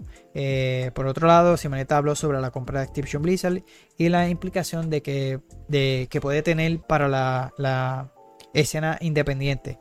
Eh, desde su perspectiva no genera ningún problema, pues está convencido de que Xbox se, seguirá apoyando a los estudios pequeños y emergentes. Desde la perspectiva de Thunderford, esto no marca el principio de fin para los editores independientes que trabajen con Xbox. Tenemos una relación sólida con Xbox y otras plataformas y no tenemos ninguna duda ¿verdad? sobre el compromiso de Xbox eh, con los juegos y equipos de desarrollo independientes, finalizó el creativo. Verá que no los compren porque Microsoft Sí, pero realmente si le va a ir bien así. De hecho, de cuando salió yo lo, tuve la oportunidad de jugarlo y aparentemente pues muchas personas lo jugaron el día 1. Eh, cuando salió en Game Pass yo fui uno de ellos. Creo que el mismo día lo pasé porque realmente es un juego corto. Eh, pero sí, yo creo que lo pasé el mismo día. Eh, no es como que esté súper jugazo, pero para hacer un juego, un estudio independiente, es bueno apoyarlo, mano. Y Obviamente ellos salen súper beneficiados en esto de Game Pass porque obviamente van a obtener una mensualidad bastante sólida. Eh, y si son un estudio independiente pequeño, pues yo creo que le va a venir bien no solamente a ellos, a todos. Yo sé que el jueguito de Sea of Stars de igual manera lanzó en el Game Pass, de igual manera eh, también lanzó en, el pase de, Play, de, ¿verdad? de PlayStation Plus. Y yo sé que le viene bien porque son un estudio pequeño y tal vez lo que no vayan a generar en ganancias por ejemplo, de Gonk no lo veía como que todo el mundo lo iba a estar comprando. Pues es un beneficio para ellos, ¿verdad? Que, tienen esa oportunidad de que Microsoft le pague una mensualidad para mantener su juego en el Game Pass. Y yo pienso que es algo bastante bueno. Así que, y, y en más juegos que vamos a tener en Game Pass y todos estos estudios independientes los añaden aquí. Y realmente son buenos, son buenos, no. Denle la oportunidad de jugarlo. Eh, sí, a veces son buenos jugar estos juegos súper gigantescos. Pero tal vez ahora mismo yo estoy jugando Yosan. Y a pesar de que es un juego que lo está haciendo eh, eh, Life is Strange, pero para mí yo luego lo voy a estar buscando. No creo que sea un, para, mí que es un estudio más pequeño de, esa gente de Donut y el juego está buenísimo, mano. Y se siente que es como un juego independiente, que como si lo estuviera trabajando otro estudio y está, está bastante bueno. Realmente está en el Game Pass, se los recomiendo. En estos próximos días les seguiré subiéndole más contenido de ese jueguito. Así que eh, este jueguito que les estoy mencionando, que estará llegando ahora al Game Pass, fue exclusivo temporero de PlayStation 5. Ahora estará llegando a, a lo que viene siendo Xbox. Así que el estudio confirmaron que Roll Drum llegará a las consolas de finales del próximo mes. Para ser exacto, estaría disponible a partir del 28 de noviembre y estará lanzando en el Game Pass. Así que además el título estará disponible en el catálogo también de PC Game Pass y se podría disfrutar en dispositivos móviles por medio de Xbox Cloud Gaming. Así que va a debutar en todas, eh, en, los tres Game Pass, en los tres consolas, PC y eh, Cloud. Así que eh, Roll Drum eh, fue bien recibido por su mecánica y su atractivo aspecto visual. En el caso de que no lo recuerde, en este título es un shooter en tercera persona cargado de acción y eh, emocionante combate. Te lleva al año 2030 donde existe un brutal deporte llamado Roller Drum que entretiene a la masa y que está vinculado a una corporación llamada Metrorn. así que ya está disponible lo que viene siendo Play 5, Play 4 y PC y ahora estará llegando el 28 de noviembre a las consolas eh, de Xbox y también a Game Pass. Así que estos otros juegos estarán llegando eh, al Game Pass. Eh, sí. que son lo que es Dungeon 4, Football Manager, a que yo creo que, le guste Football Manager, pues mira, estará llegando también esto para también para ambos, para lo que es cloud, consola y PC. Así que estará llegando. Eh, y uno de los grandes, ¿verdad? Sería Yakuza. Eh, The Man Who eh, Erases His Name. Que yo lo quería jugar, pero como no he jugado las anteriores entregas, no lo voy a estar haciendo. Y nada, vienen un par de jueguitos buenos. De hecho, Wild Heart también se añade, como se añade en el pase de EA Play, pues también estará llegando al Game Pass. Y Quarter Island, a que les gusten este tipo de jueguitos, pues también estará llegando al pase. no puse como que la fecha, porque casi siempre todos tienen una fecha, pero que creo que Tuesday Sweeters y War creo que ya están. No sé cuál lo otro, si era Dungeon, uno de ellos ya, ya, creo que hay como dos o tres que ya están en el pase. Así que nada, esos fueron los que, estarán eh, llegando este mes de noviembre. Eh, y por ahí, para aquellos que estén esperando a Baldur's Gate 3, ¿verdad? Los desarrolladores eh, compartieron buenas noticias, ¿verdad? Los Iron Studios, este fue el comunicado, eh, reveló más información sobre el estado del port que se está haciendo para las consolas y que Swing Vinke, el director general de Iron Studios, recurrió a sus redes para eh, proporcionar una actualización pequeña, que arroja la luz sobre el estado de la versión para plataforma de Microsoft. Aseguró que el port va por un buen camino, que ahora se llevan a cabo las pruebas eh, pertinente, eh, pero lo que aún esperan es eh, lanzar los finales del 2023, o todavía sigue pautado para esta fecha. se prueba activamente y aún lo, programamos para este año. Anunciaremos la fecha exacta de lanzamiento cuando estemos seguros de que estará listo. Así que afirmó el creativo sobre la versión para serie X y S. El problema ha sido la versión del S. Así que no es la primera vez que los desarrolladores reiteran que el objetivo es lanzar el videojuego de rol este año. Hace un par de días, eh, Michael Dose, director de publicaciones de Learning Studio, respondió molesto a un usuario afirmando que el plan es que el título llegue a finales de 2023. Eh, y él cito, ¿verdad? Esto se ha dicho varias veces, eh, pero los tipos con 33 mil seguidores en Twitter hablan tonterías para obtener likes. Él se refiere, ¿verdad? Eh, a estas personas, a estas páginas que ponen eh, clickbait, ¿verdad? Por conseguir, eh, se ponen a anunciar cosas. Parece que yo la mayoría de los rumores no los pongo. Han salido varios rumores y mientras busco las noticias, pues esta, mayoría de páginas las tiene. No las pongo hasta que no sea oficial porque realmente son rumores y a veces tienen siendo eh, clickbait o no son ciertas. Puede que hay alguna que sí, pero realmente no. yo la que yo veo que sí se vea que sea cierta, pues pues puede que la traiga, pero casi casi no las he traído mucho por eso mismo. Así que nada, eso fue lo que por lo menos eh, los directores eh, de Rain Studios mencionan que por lo menos va por buen camino eh, este, este port para las consolas de Xbox Series X. Así que otra polémica por parte de Xbox fue que al tuve encender la consola, por lo menos yo no he verificado con la mía, en estos días se estrenó la campaña de Call of Duty Modern Warfare 3. Eh, y obviamente el hype está, pues, la gente que le gusta Call of Duty. Y es que una vez tú enciendas la, consola, creo que ya está la segunda vez que pasa. Ya ahora lo hicieron con Modern Warfare y también lo hicieron con Starfield. Y es que cuando tú prendes la consola, pues te va a aparecer rápido un anuncio no pequeño, es súper grande en la pantalla completa para que compre eh, Warfare. Eh, y un advertise que es súper gigantesco y muchos pues eh, se molestaron porque básicamente tú prendiste la consola y ¡pum! ahí te apareció eh, el anuncio. Así que el anuncio dividió eh, opiniones entre los usuarios de Xbox, pues algunos señalaron que eh, no era parte, no era para tanto, mientras que otros pues consideraron que esto podría ser el inicio de nuevas prácticas de este tipo que vayan más allá de los videojuegos, además de criticar que promo, que la promo cubra toda la pantalla. Incluso el periodista Jess Gordon de Windows Central señaló que una publicación, ¿verdad? Lo puso por Twitter. Así que él dice podría ser Call of Duty eh, eh, pero mañana puede ser en un comercial de Starbucks, es lo que se refiere. Así que, por otra parte, algunos usuarios criticaron a Xbox por eh, poner este tipo de anuncios en su interfaz de inicio, pues lo consideran injusto e invasivo, toda vez que, se, que su experiencia no es gratuita, ya que pagaron por una consola, pagan por un videojuego o pagan por un servicio de suscripción.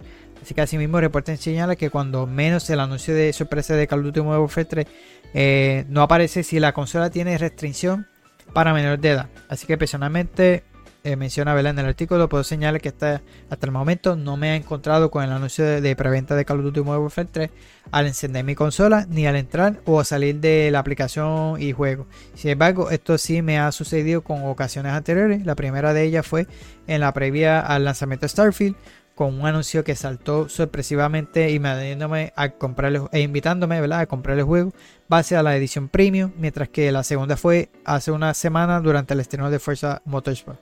Así que cabe recordar que Sarah Bond, recién nombrada presidenta de Xbox, tocó el tema de los anuncios en el pasado y reconoció que Microsoft sí tiene interés en los comerciales como medio de monetización, pero eh, procurarían que estos no eh, fueran invasivos ni afectar a la experiencia de juego.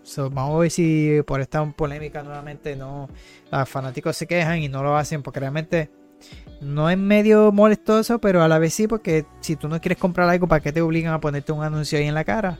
Mientras tú prendes la consola o saliste y te sale, pues eh, no sé, no, no lo encuentro justo eso. Así que nada, espero que, no sé, mejoren eso y no, no lo vuelvan a hacer. Eh, por ahí seguimos con la noticia de Xbox y es que eh, la serie X ¿verdad? O no sé cuáles de ambas fueron, pero por lo menos superan en venta al Play 5 en Japón.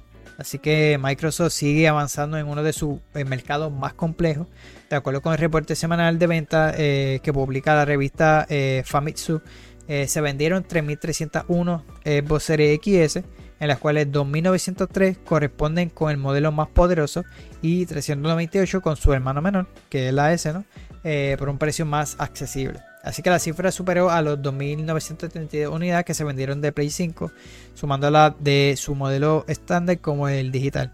De acuerdo con los registros anteriores, esta sería la cuarta vez que Xbox Series X y S supera en ventas semanales a PlayStation 5 desde, el lanzamiento. ¿no?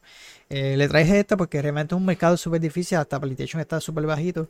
Microsoft ha querido eh, llegar más a ese mercado de Japón. Así que obviamente le falta muchísimo, como ven en la foto. Eh, eh, Switch está súper sólido con 66.000 unidades vendidas, así que eh, sería imposible para ambas. y es que el mercado japonés es súper, súper difícil, súper raro, ¿verdad? Porque también uno de los que yo había leído, yo creo que fue también los de Justin Game, no recuerdo dónde yo lo leí. también yo creo que hubo con este cierre de un estudio japonés de, PlayStation que también era súper prestigioso, ¿no? Y cerraron ese estudio, así que una de esas cosas fue eso, también algo que tenía que ver con el control, un par de cositas que obviamente los usuarios de Japón no les gustaron a la consola de PlayStation, creo que fue de lo que yo vi o lo que escuché, no recuerdo ahora bien, pero va por esa línea, ¿no? Eh, y por ahí, eh, este fue, déjame ver, que tengo aquí un par de cositas, ah, se me fue. Ok, esto, es lo mismo que estaba hablando de, de lo de PlayStation. Así que eh, pasamos con esta noticia del Game Pass. Eh, y es que después de que pasó esta noticia, eh, después como que se aguantaron. Pero a lo que me refiero es que el Xbox Game Pass, ¿verdad? Microsoft quiere eliminar el servicio gratuito para sus, sus trabajadores, ¿verdad? Según Tom Warren, ¿verdad? menciona que aparentemente Microsoft le daba a sus trabajadores, ¿verdad? Eh, este, este servicio de suscripción del Ultimate como tal a todos sus empleados y dice que iba a afectar a 238 mil empleados quienes tendrán que pagar por el servicio de Microsoft ahora, ¿verdad? Que tienen que pagar esa membresía. Pero luego de eso, creo que Phil Spencer hubo un comunicado, no sé si yo lo puse por aquí. Creo que sí. Se me fue. Ah, sí, lo puse por aquí, déjame ver. Eh, ok, míralo aquí. Eh, eh, después de analizar esto con el equipo, solo quiero confirmar que no se realizará cambios en la, en disponibilidad de Game Pass en el 2024. Así que si hoy tienes acceso a la oferta de Game Pass, aún la tendrás. Agradezco el tiempo para ponerme al día y el lamento las preguntas y las confusiones creadas. Y gracias por apoyar a Xbox, afirmó el ejecutivo en un mensaje. luego de esa polémica de que los trabajadores se, molestaron, ¿verdad? Porque le iban a quitar el, el, servicio de Xbox Game Pass Ultimate, que básicamente no la pagaban era gratuita. Asumo yo que esto es Microsoft buscando recortar, ¿verdad? El presupuesto, porque sabemos que Muchas, muchas compañías han tenido despidos, están haciendo reestructuraciones, están despidiendo gente, que eso vamos a estar hablando ya mismito de un estudio que, sucedió eso. Y Microsoft pues quería como que cortarle eso para que estos, estos trabajadores pagaran. Son 238 mil empleados, según la fuente que dice. Pero ahora pues Phil Spencer salió diciendo que lo consideraron y no van a estar haciendo, van a estar quitando el Game Pass a esta gente. Así que mira, mira que jefazo. Es más, mira que jefazo que Phil Spencer eh, una de las cosas que me gusta es que es súper. Él es viendo esto con los gamers, ¿no? Y esto que ustedes ven aquí, ninguna de las compañías, ninguna de las páginas oficiales compartió esto. Y esto fue un usuario que lo compartió. Y se llama eh, eh, Kobe Arndt. compartió esta fotografía, ¿verdad? Con un mensaje donde explica por qué Spencer está vestido como chef. Al parecer en una de las oficinas de Evo hubo hace poco un evento especial para celebrar Halloween así que los empleados pudieron eh, participar en diversas actividades y, convivir, ¿verdad? De acuerdo con los detalles, Pence se unió a la celebración y cocinó eh, pancakes, ahí estuvo haciendo pancakes, ¿verdad? Eh, para los trabajadores y para diversas organizaciones benéficas. En la imagen vemos un sonriente Spencer después de haber ayudado a la cocina. por eso me encanta trabajar en Xbox, entrar a la oficina y ver a Phil Spencer, el jefe, él es el CEO y al resto del increíble equipo del liderazgo eh, preparando pancakes para los empleados y, para las organizaciones benéficas. Eh, escribió el eh, Art en Twitter. Así que eso pasó esta semanita, ¿verdad? Y quise compartirlo con todos ustedes, que a pesar de todo, obviamente lo que me gusta por lo menos de Fish Pencil es, él es que él es sin duda un gamer de corazón. Él se preocupa mucho por, por los jugadores y ese es tío Phil, como le decimos. Eh, yo le digo tío Phil. Así que nada, esto fue todo lo que por lo menos eh, hubo esta semanita en cuanto a Xbox. Así que hubieron un par de noticias. Más abajo estaré hablando de PlayStation. Y ahora pasamos con Sega, que anunció un juego de Sonic. Un nuevo eh, Sonic en 3D que va a debutar este año, pero será exclusivo de Apple. Eh, Sonic Dream Team es la nueva aventura eh, de Sonic. En este caso apostará por las plataformas y la acción eh, para ofrecer una atractiva experiencia llena de velocidad a los fans de la saga. Así que el título estará disponible el próximo 5 de diciembre. Como te comentamos, será un lanzamiento exclusivo para Apple Arcade. lo anterior implica que se podrá jugar en iPhone, iPad, iMac y Apple TV con una suscripción activa al servicio eh, De, lo de Apple Arcade. Así que en este caso, Sony, Tails, Knuckles, Amy Rose, Cream, Rogue serán personajes y se embarcarán en una nueva aventura para acabar con eh, los eh, malévolos planes del Dr. Hickman. en cuanto a su historia, sabemos que el villano descubrió un misterioso dispositivo llamado The Reverie algo así, mi inglés es pésimo, así que sorry. que tiene poder para poder llevar los sueños al mundo real. Por tal motivo, los cuatro mundos y los 12 niveles del juego tendrán un toque eh, onírico. Así que el juego promete niveles inmersivos, llenos de elementos clásicos y mucha velocidad. Además, habrá enfrentamientos contra cuatro jefes que podrían apruebar tu reflejo. Ah, así que nada, yo creo que le puse el trailer por aquí, vamos a verlo rapidito.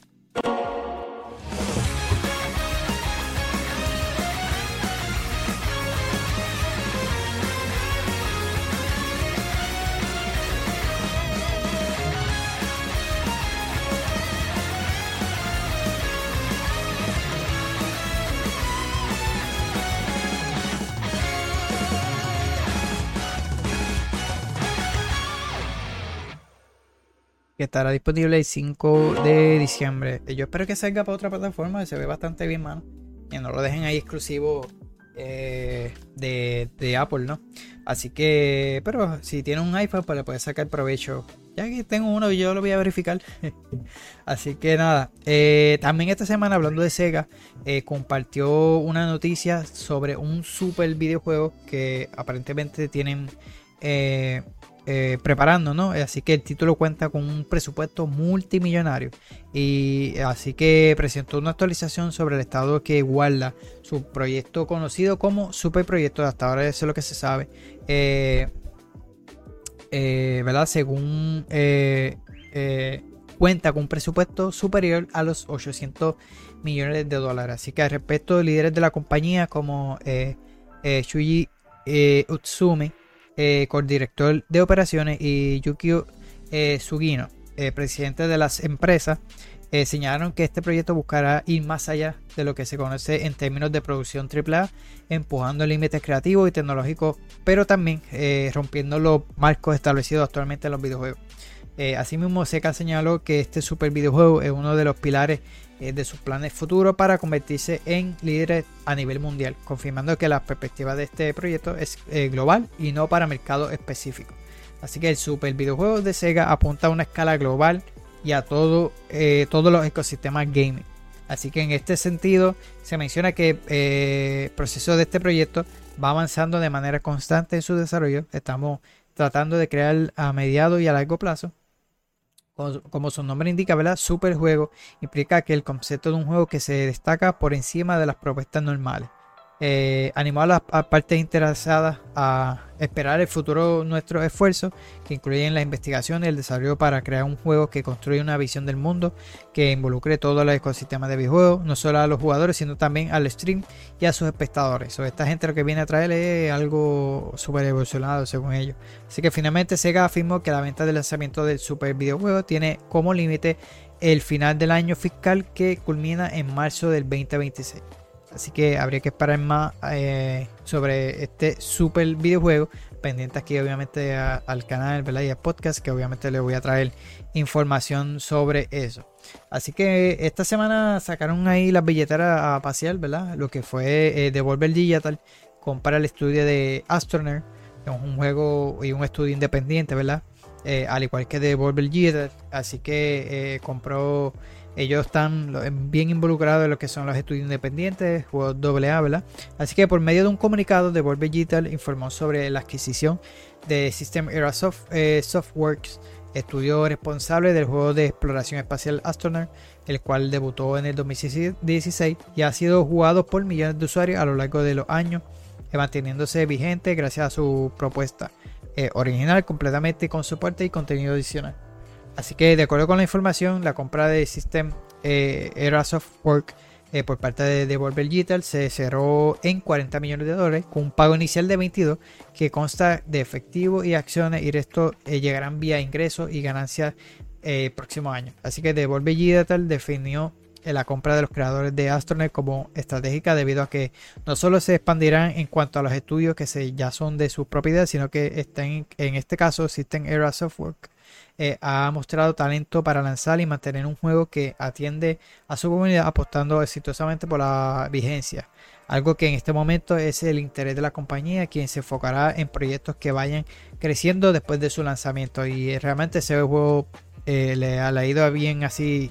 De hecho, yo creo que estuvo en el Game Pass, si no me equivoco, no sé si está todavía. Eh, con esta compra de Volver Jitter busca ganar una mejor posición en el sector independiente luego de verse afectado financieramente por la crisis económica del eh, eh, periodo post pandemia. Así que hace unos meses se reportó que la compañía tuvo pérdidas financieras importantes y consideraba la posibilidad de retirar su juego de los servicios de suscripción apostando por venta y modelos de proteja comercialmente a su IP.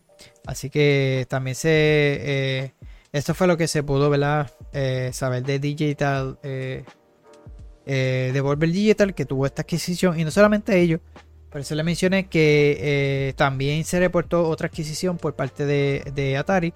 Y es que adquirieron Digital Eclipse, uno de los mejores estudios de materia de ports y de colecciones de juegos clásicos, ¿no? Por parte de Atari. Así que compañía que busca eh, renacer y retomar parte de la gloria en antaño, eh, pero con un enfoque en el pasado y no en, títulos o experiencias nuevas. Se reveló que el proceso de adquisición que ha iniciado Atari y la compañía especializada en videojuegos de antaño Digital Eclipse es una operación de 20 millones de dólares que uh, de inicio eh, involucra un pago de 4 millones en efectivo, 2.5 millones en acciones y el resto en atractivo esquema de ingresos y ganancias implicables en los próximos 10 años. Así que respecto al Digital Eclipse informó que aunque se hará cargo de varios proyectos de Atari, tendría la libertad de trabajar en los propios a los que eh, o a los de terceros, ¿no? Así que no tendrá limitaciones. Y para aquellos que no conozcan ¿verdad? de Digital Eclipse eh, y en cuáles videojuegos ah, ellos han trabajado, así que eh, con esta adquisición Atari ha conseguido uno de los estudios más reconocidos en cuanto al eh, tratamiento de ports y colecciones, ¿verdad? remasterizaciones también caen en la industria. Así que se fundó en el 92 en Emerville, California, por Andrew Ayer, Hans Kim, John Neal y Howard Fukuda. Así que durante esos años eh, Digital Eclipse fue conocido y reconocido por su gran trabajo en, materia de ports y colecciones de la primera edad de oro de arcade eh, que se llevaron a Windows, PlayStation, Sega, eh, Sega Saturn y Super Nintendo. Asimismo, en la era de Game Boy, Game Boy Advance fue uno de los estudios con más juegos porteados a la consola de Nintendo y en el 2004 Digital Eclipse cambió su nombre a Backbone Entertainment luego de una fusión con Imagine Engine, siguiendo la historia y, de y colecciones. Así que, sin embargo, en el 2015 a la fecha, Digital Eclipse ha destacado eh, por su trabajo en colecciones como Mega Man Legacy Collection, The Disney eh, Afternoon Collection, Street Fighter 30 eh, Anniversary Collection, SNK 40 Anniversary Collection Atari 50 eh, Anniversary Celebration y de Teenage eh, Ninja, eh, perdón, de Teenage Mutant Ninja Turtle de Kawabunga Collection también fueron ellos el port, ¿verdad? De todas estas colecciones. Así que realmente es un estudio bastante prestigioso y ahora fue adquirido por Atari.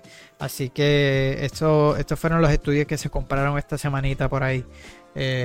así que nada, esperemos que sigan así, no, no hagan cambio ni despidan como ya mismito voy a estar hablando de eso, pero vamos a pasar a una noticia de que eh, este mes salió la película de eh, Five Nights at Friday, eh, así que, ¿verdad? Este jueguito que está súper popular. En este caso, ¿verdad? Este, esta película lanzó tanto en streaming como en el cine, pero le fue bastante bien en pico. De hecho, le pasó a, a Super Mario Bros. en las primeras, en los primeros cinco días. Eh, también le pasó a la película de Halloween Ends, eh, Bell Hair y The Basement The Final Chapter. So tuvo un estreno bastante sólido, eh, por lo menos en pico, ¿verdad? Y también en cine tuvo un recaudó por lo menos esa primera semana, el primer fin de semana, 130 millones de dólares. Así que todavía no he tenido la oportunidad de verlo, pero sí he visto al actor que es el, hace de Scooby-Doo, se me olvidó el nombre, no sé si lo tengo por aquí.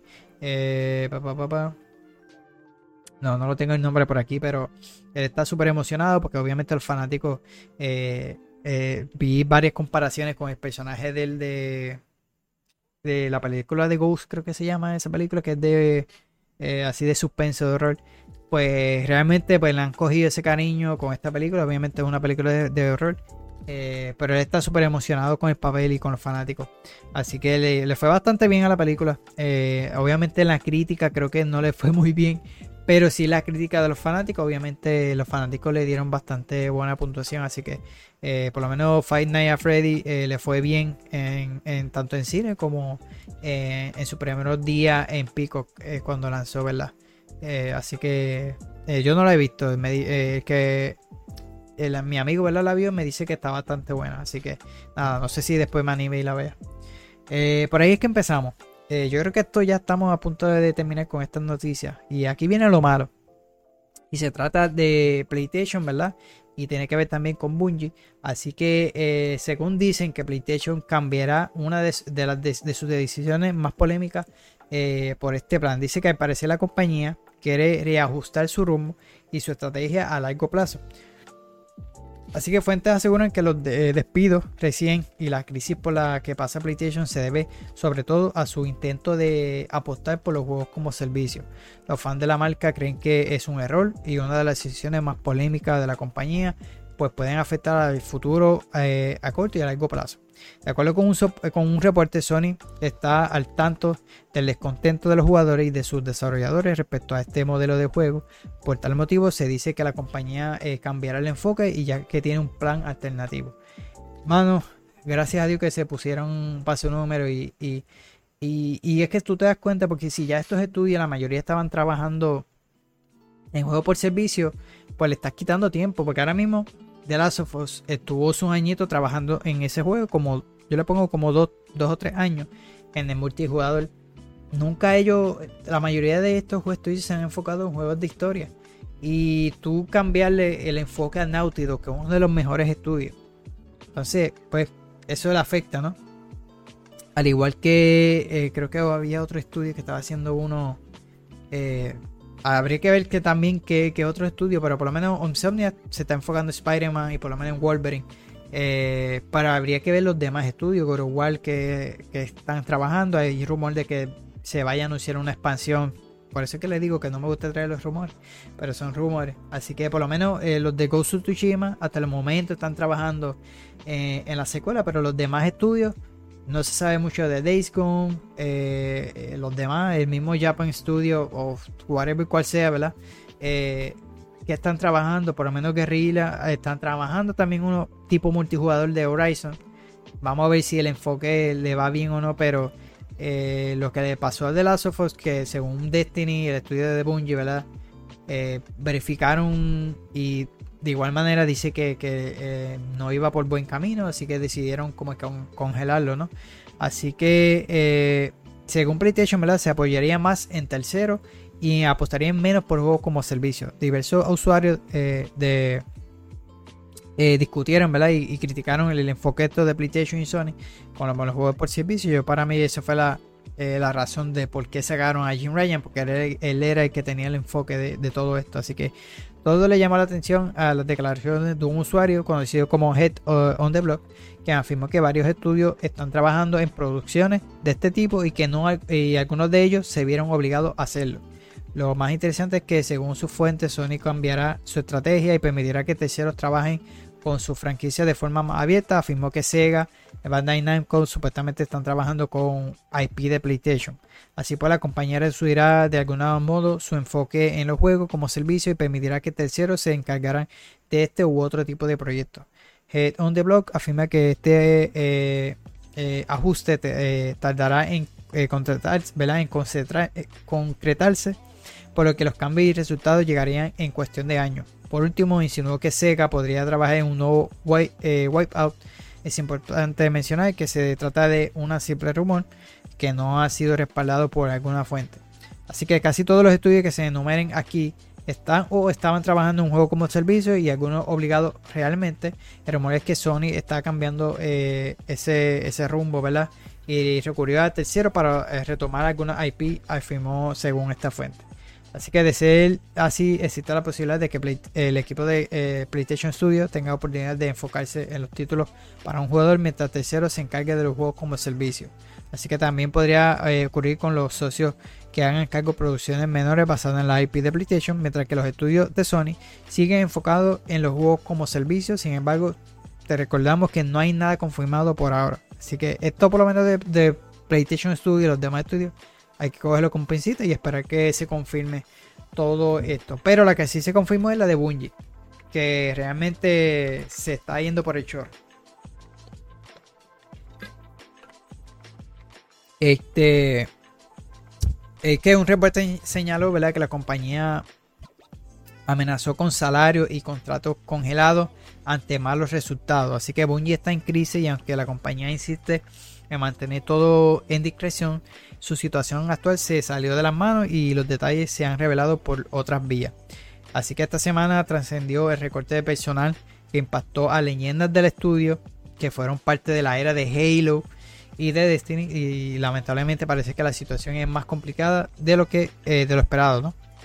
Así que Bungie despidió trabajadores por la caída financiera de Destiny 2 eh, un nuevo reporte, ¿verdad? Eh, eh, de Jason eh, el periodista de Bloomberg, reveló detalles de la crisis que vive eh, en el interior de Bungie, eh, que ha llevado al despido de trabajadores, así como el retraso de la expansión de Destiny 2, de Final Shape y de Marathon, eh, de, su próximo, de su próxima propuesta multijugador. De acuerdo con la información, Bungie despidió el 8% de su fuerza laboral, poco más de 100 trabajadores. Sin embargo, esta decisión fue sorpresiva, pues la compañía lo informó de, un día para otro, luego de la semana en la que advirtió que los resultados no eran los esperados. Así que respecto, fuentes internas señalan que Bungie informó a sus trabajadores que el ingreso de Destiny 2 estaba por debajo de la expectativa en 45% debido a una caída de la retención de los usuarios tras el lanzamiento de la expansión del iPhone.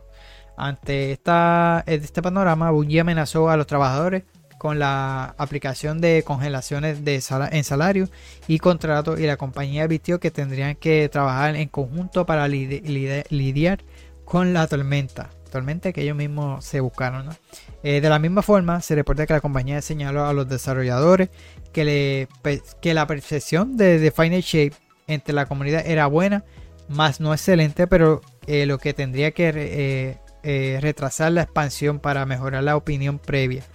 De forma extraoficial se sabe que el siguiente DLC de Destino llegará hasta junio del 2024 y mientras que Marathon se irá hasta el 2025. Así que finalmente parece que ante la ausencia de, de un plan concreto, ante la crisis y la, eh, con la procesión de ahorros financieros que proviene de Sony PlayStation, ¿verdad? Bungie decidió despedir a más de 100 trabajadores.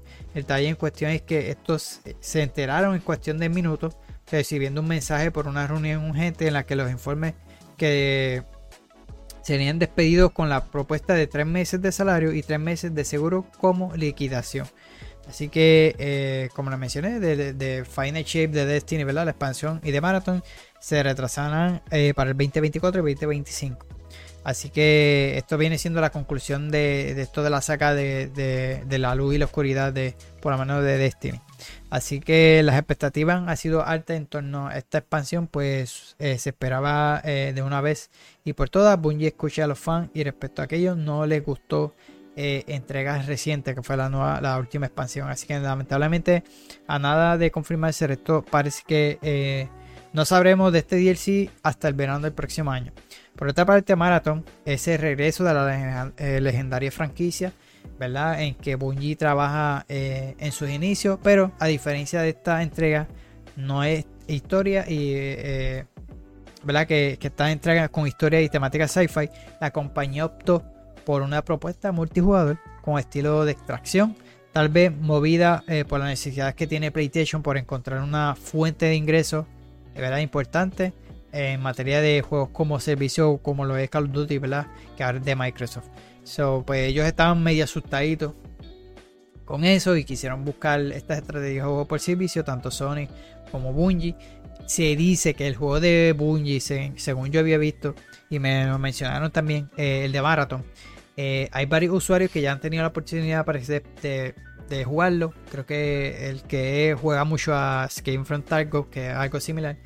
Y muchos le preguntaron que, que si quisieran seguir jugándolo. La cuestión fue que nadie ni levantó la mano, todo el mundo se aburrió del juego. So, no va por buen camino tampoco. Bungie, de hecho, la razón por la que quisieron ser adquirido por el PlayStation fue para que ya Destiny estaba súper malísimo, las ventas estaban bien malas, o la, la, por lo menos el estudio financieramente estaba bien malo, según lo que se dice por ahí. Y, gracias a la compra de Sony, pues pudieron recuperarse, pero eh, las ganancias que se supone que estuvieran de la última expansión de Destiny, pues no le va bastante bien. Y por lo que veo, pues han tenido una baja de usuarios. Es que realmente lo monetizaron mucho, mano. Eh, tener una expansión 4, 4 seasons, tenía, bueno, el Revolu que tienen es súper gigantesco. Tú vas a sacarlo, estás separando a los usuarios, a los jugadores, ¿no? Y, y todo, pues yo te entiendo que el juego es free to play, pero tú vas a hacerlo así de pago tanto y un contenido que no está a la altura, pues la gente no, obviamente no te va a pagar y se van a ir. Así que yo hice lo mismo. Yo, de hecho, la, la de la Queen, yo no sé qué rayos, no la jugué y dicen que es la mejor. Pero la última que salió estaba malísima y, y realmente la han cogido, o sea, de malas críticas.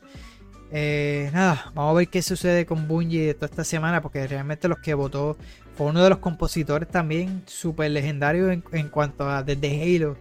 Eh, eh, primero ya votó lo otro, que era. Se me olvidan los nombres de ambos.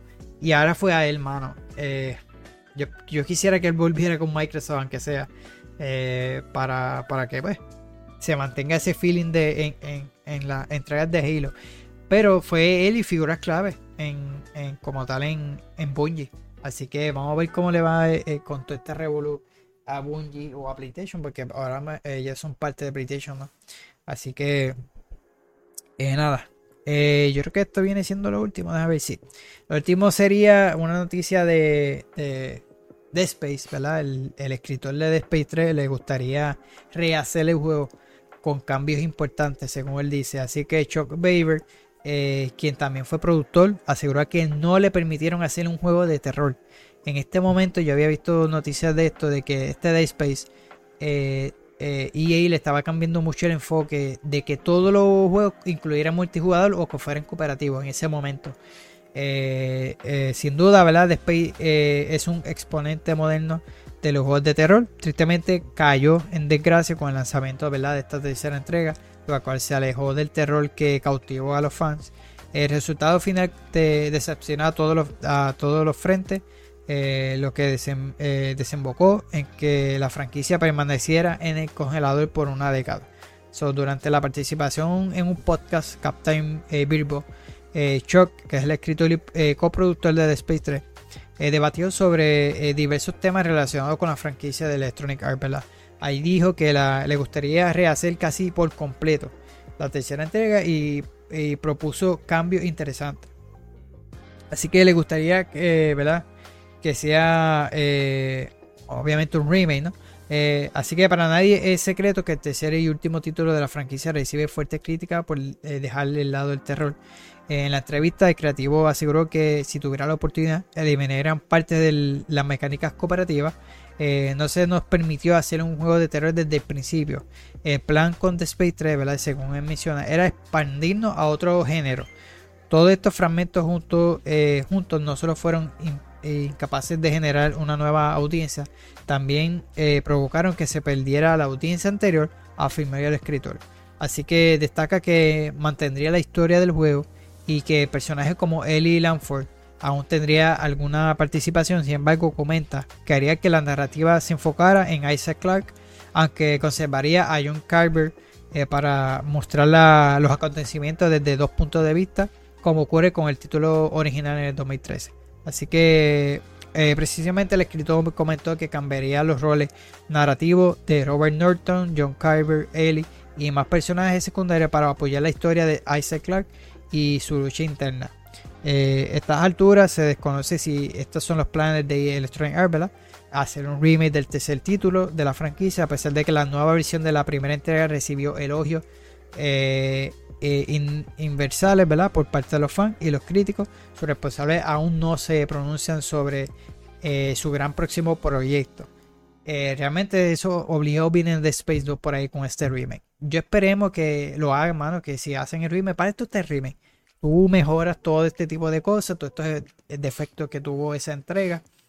Así que si, si trae a las personas correctas y, todo, como este mismo escritor ¿verdad? y co-productor, puede y tiene la capacidad de hacerlo porque lo haga, porque realmente ya él conoce el daño que le hicieron a la franquicia, ellos mismos fueron los causantes, eh, EA, ¿verdad? Eh, muy lamentablemente quiso darle cambio a la, franquicia que no lo tenía que hacer, eh, por querer llegar a la audiencia, por querer cambiarle género al juego. Como les dije, ellos querían enfocarse en juego multijugador, cooperativo en ese momento. Eh, así que fue muy lamentablemente lo que le sucedió a esa entrega, que realmente se fue por el chorro. Ahora fue que está volviendo con esta experiencia de, del remake de Dead Space. Yo lo jugué, está durísimo. De hecho, el mismo Callisto Protocol que lanzó se vio tan. el mismo creador que fue que creó Callisto Protocol fue el de Dead Space y se vio ajorado para lanzarle el del por eso mismo, porque él sabía que The Space iba a salir bastante bien, porque más que era un remake, yo al principio no, no lo veía, mano. Yo dije, mano, este remake van a ser, va, pensé que me iba a decepcionar. No fue hasta que salió, salí con buenas críticas. Luego yo lo jugué con el tiempo, que de hecho lo tengo aquí en el canal. El juego está durísimo, de verdad que fue un, un, buen remake lo que hicieron, ¿verdad? Así que eh, de igual manera con todos los que han hecho, que han salido este año. Pero sin duda Dead Space eh, ha sido uno bueno. Yo esperemos que el 2 lo hagan. Eh, así que de hecho, yo jugué el primero, el segundo empecé a jugarlo en 360, no, no lo jugué. Y, ellos lo regalaron y todo, creo que en el, en el eh, Xbox lo llegó a regalar, creo que uno de ellos. Pero me gustaría jugarlo. Eh, espero que hagan el remake. Eh, si no, juego el 2 así nuevamente en la PC. Pero me gustaría porque realmente me quedé con ganas de ese de Space 1 remake. pero esperemos que si hacen esto, que lo mejoren, mano, que, que tengan la oportunidad de arreglar todo ese, todo ese revolu que hicieron con The Space 3. Eh, y que no solamente paren ahí, que pueden seguir. Si, si tienen, eh, saben trabajarlo, si, si saben hacerlo, pues que sigan expandiendo no solamente una tercera entrega, sino que por ahí para arriba. Ya que como el 3 tuvo ese problema, no, no pudo seguir más, pues obviamente se paró y se fue por el chojo esa, esa, esa franquicia. No que hasta ahora con el remake Esperemos que lancen el segundo también, que eso obligado tienen que estar haciéndolo porque realmente le fue bastante bien y así que vamos a ver qué sucede con esto. O nada, mi gente, hasta aquí fueron todas las noticias eh, de la semana, ¿verdad? Eh, fueron bastantes, así que no pensé que me, iba a tardar bastante. Fue esto de Blizzard fue a, última hora que lo añadí, pensaba añadir un video eh, aparte, pero como era un contenido corto y realmente la información estaba acabando de, de salir pero si sale de salir algo más, obviamente lo estaré mencionándolo eh, en el próximo podcast, pues yo sé que va a salir muchísimo. Y, si es de World of Warcraft, lo voy a estar haciendo, porque de Diablo pues no se menciona mucho. Pero de sí, de World of Warcraft, yo sé que va a estar, toda esta semana se va a estar hablando de eso. Así que pendiente aquí al canal de YouTube, ¿verdad? Las diferentes plataformas de los podcasts, que voy a estar obviamente trayéndole la próxima semana, si Dios lo permite, más información sobre noticias de la semana por aquí por Hablando Gaming Podcast por Joker Pre-Gaming. Así que nada, mi gente, gracias a todos por estar por ahí. Como les mencioné, me pueden buscar en las redes sociales, Facebook, Instagram y Thread, como Joker Pre-Gaming, ¿verdad? Para que estés al tanto. Eh, también en TikTok estoy subiendo una serie de shorts. Eh, al igual que aquí en YouTube, así que vas a poder conseguirlo. Eh, recuerden que estoy subiendo variedad de contenido aquí en el canal. Ahora mismo estoy jugando a. Bueno, estoy subiendo gameplay de Super Mario Bros. Wonder, que ya lo culminé. So, los próximos días vas a seguir viendo gameplay hasta que suban los últimos voy a ver si le cambio la foto y le hago un poquito mejor los títulos porque realmente como he estado ocupadito llegando tarde del trabajo lo puse ahí bien sencillo pero voy a ver si divido los videos o sea ya están divididos pero las fotos y los títulos que ustedes sepan el mundo que yo estoy jugando así que lo, haré luego. Eh, actualmente estoy jugando a Josan que es el huevito este de escalar eh, y Marvel Spider-Man 2 así que mis planes terminar Marvel Spider-Man 2, jugar eh, Alan Wake, pero en este caso Alan Wake no lo voy a estar trayendo aquí al canal. Eh, por lo menos el remaster, al que me refiero. Voy el remaster y luego sí quiero comprar el Alan Wake 2, porque me lo están diciendo y también las críticas dicen que está durísimo el juego y lo vi porque lo, eh, lo, vi por el primo mío, mano. Y me dice, se siente lo que es Twin Peaks. Aquellos que han visto la serie de Twin Peaks, súper tiene mucha referencia también a la serie. Yo, no, voy a tener que comprarlo, jugarlo. Pero quiero jugarle el anterior porque realmente no he tenido la oportunidad de jugarlo. Eh, así que juego el anterior y pendiente porque lo voy a estar trayendo aquí al canal. Así que aparte de eso, pues estoy subiendo esos gameplays. Y ya para el mes de noviembre, si no has visto el video de todos los juegos que están lanzando, está el, video disponible aquí en el canal de YouTube. Y le mencioné que por lo menos el juego que estoy esperando para el mes de noviembre es eh, Mario RPG. Eh, y pienso comprarle de Alan Wake, así que pendiente a eso aquí al canal de YouTube. Eh, pero por lo menos eh, me voy a enfocar en esos dos. Voy a estar pasando Alan Wake en estos días, el remaster, así que pendiente porque obviamente lo voy a estar trayendo el Alan, Alan Wake 2 para el canal. Pero también tengo que terminar con Yosan, que es súper cortito, son seis capítulos, ya voy para el tercero. Simplemente en estos días no tuve la oportunidad de jugarlo, pero eh, en la que pues eh, lo jugaré y subiré los videos luego.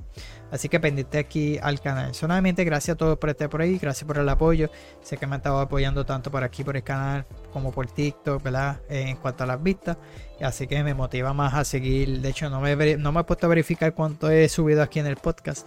Esperamos que sigamos mejorando eso. Así que nada, gracias a todos y nos vemos hasta la próxima.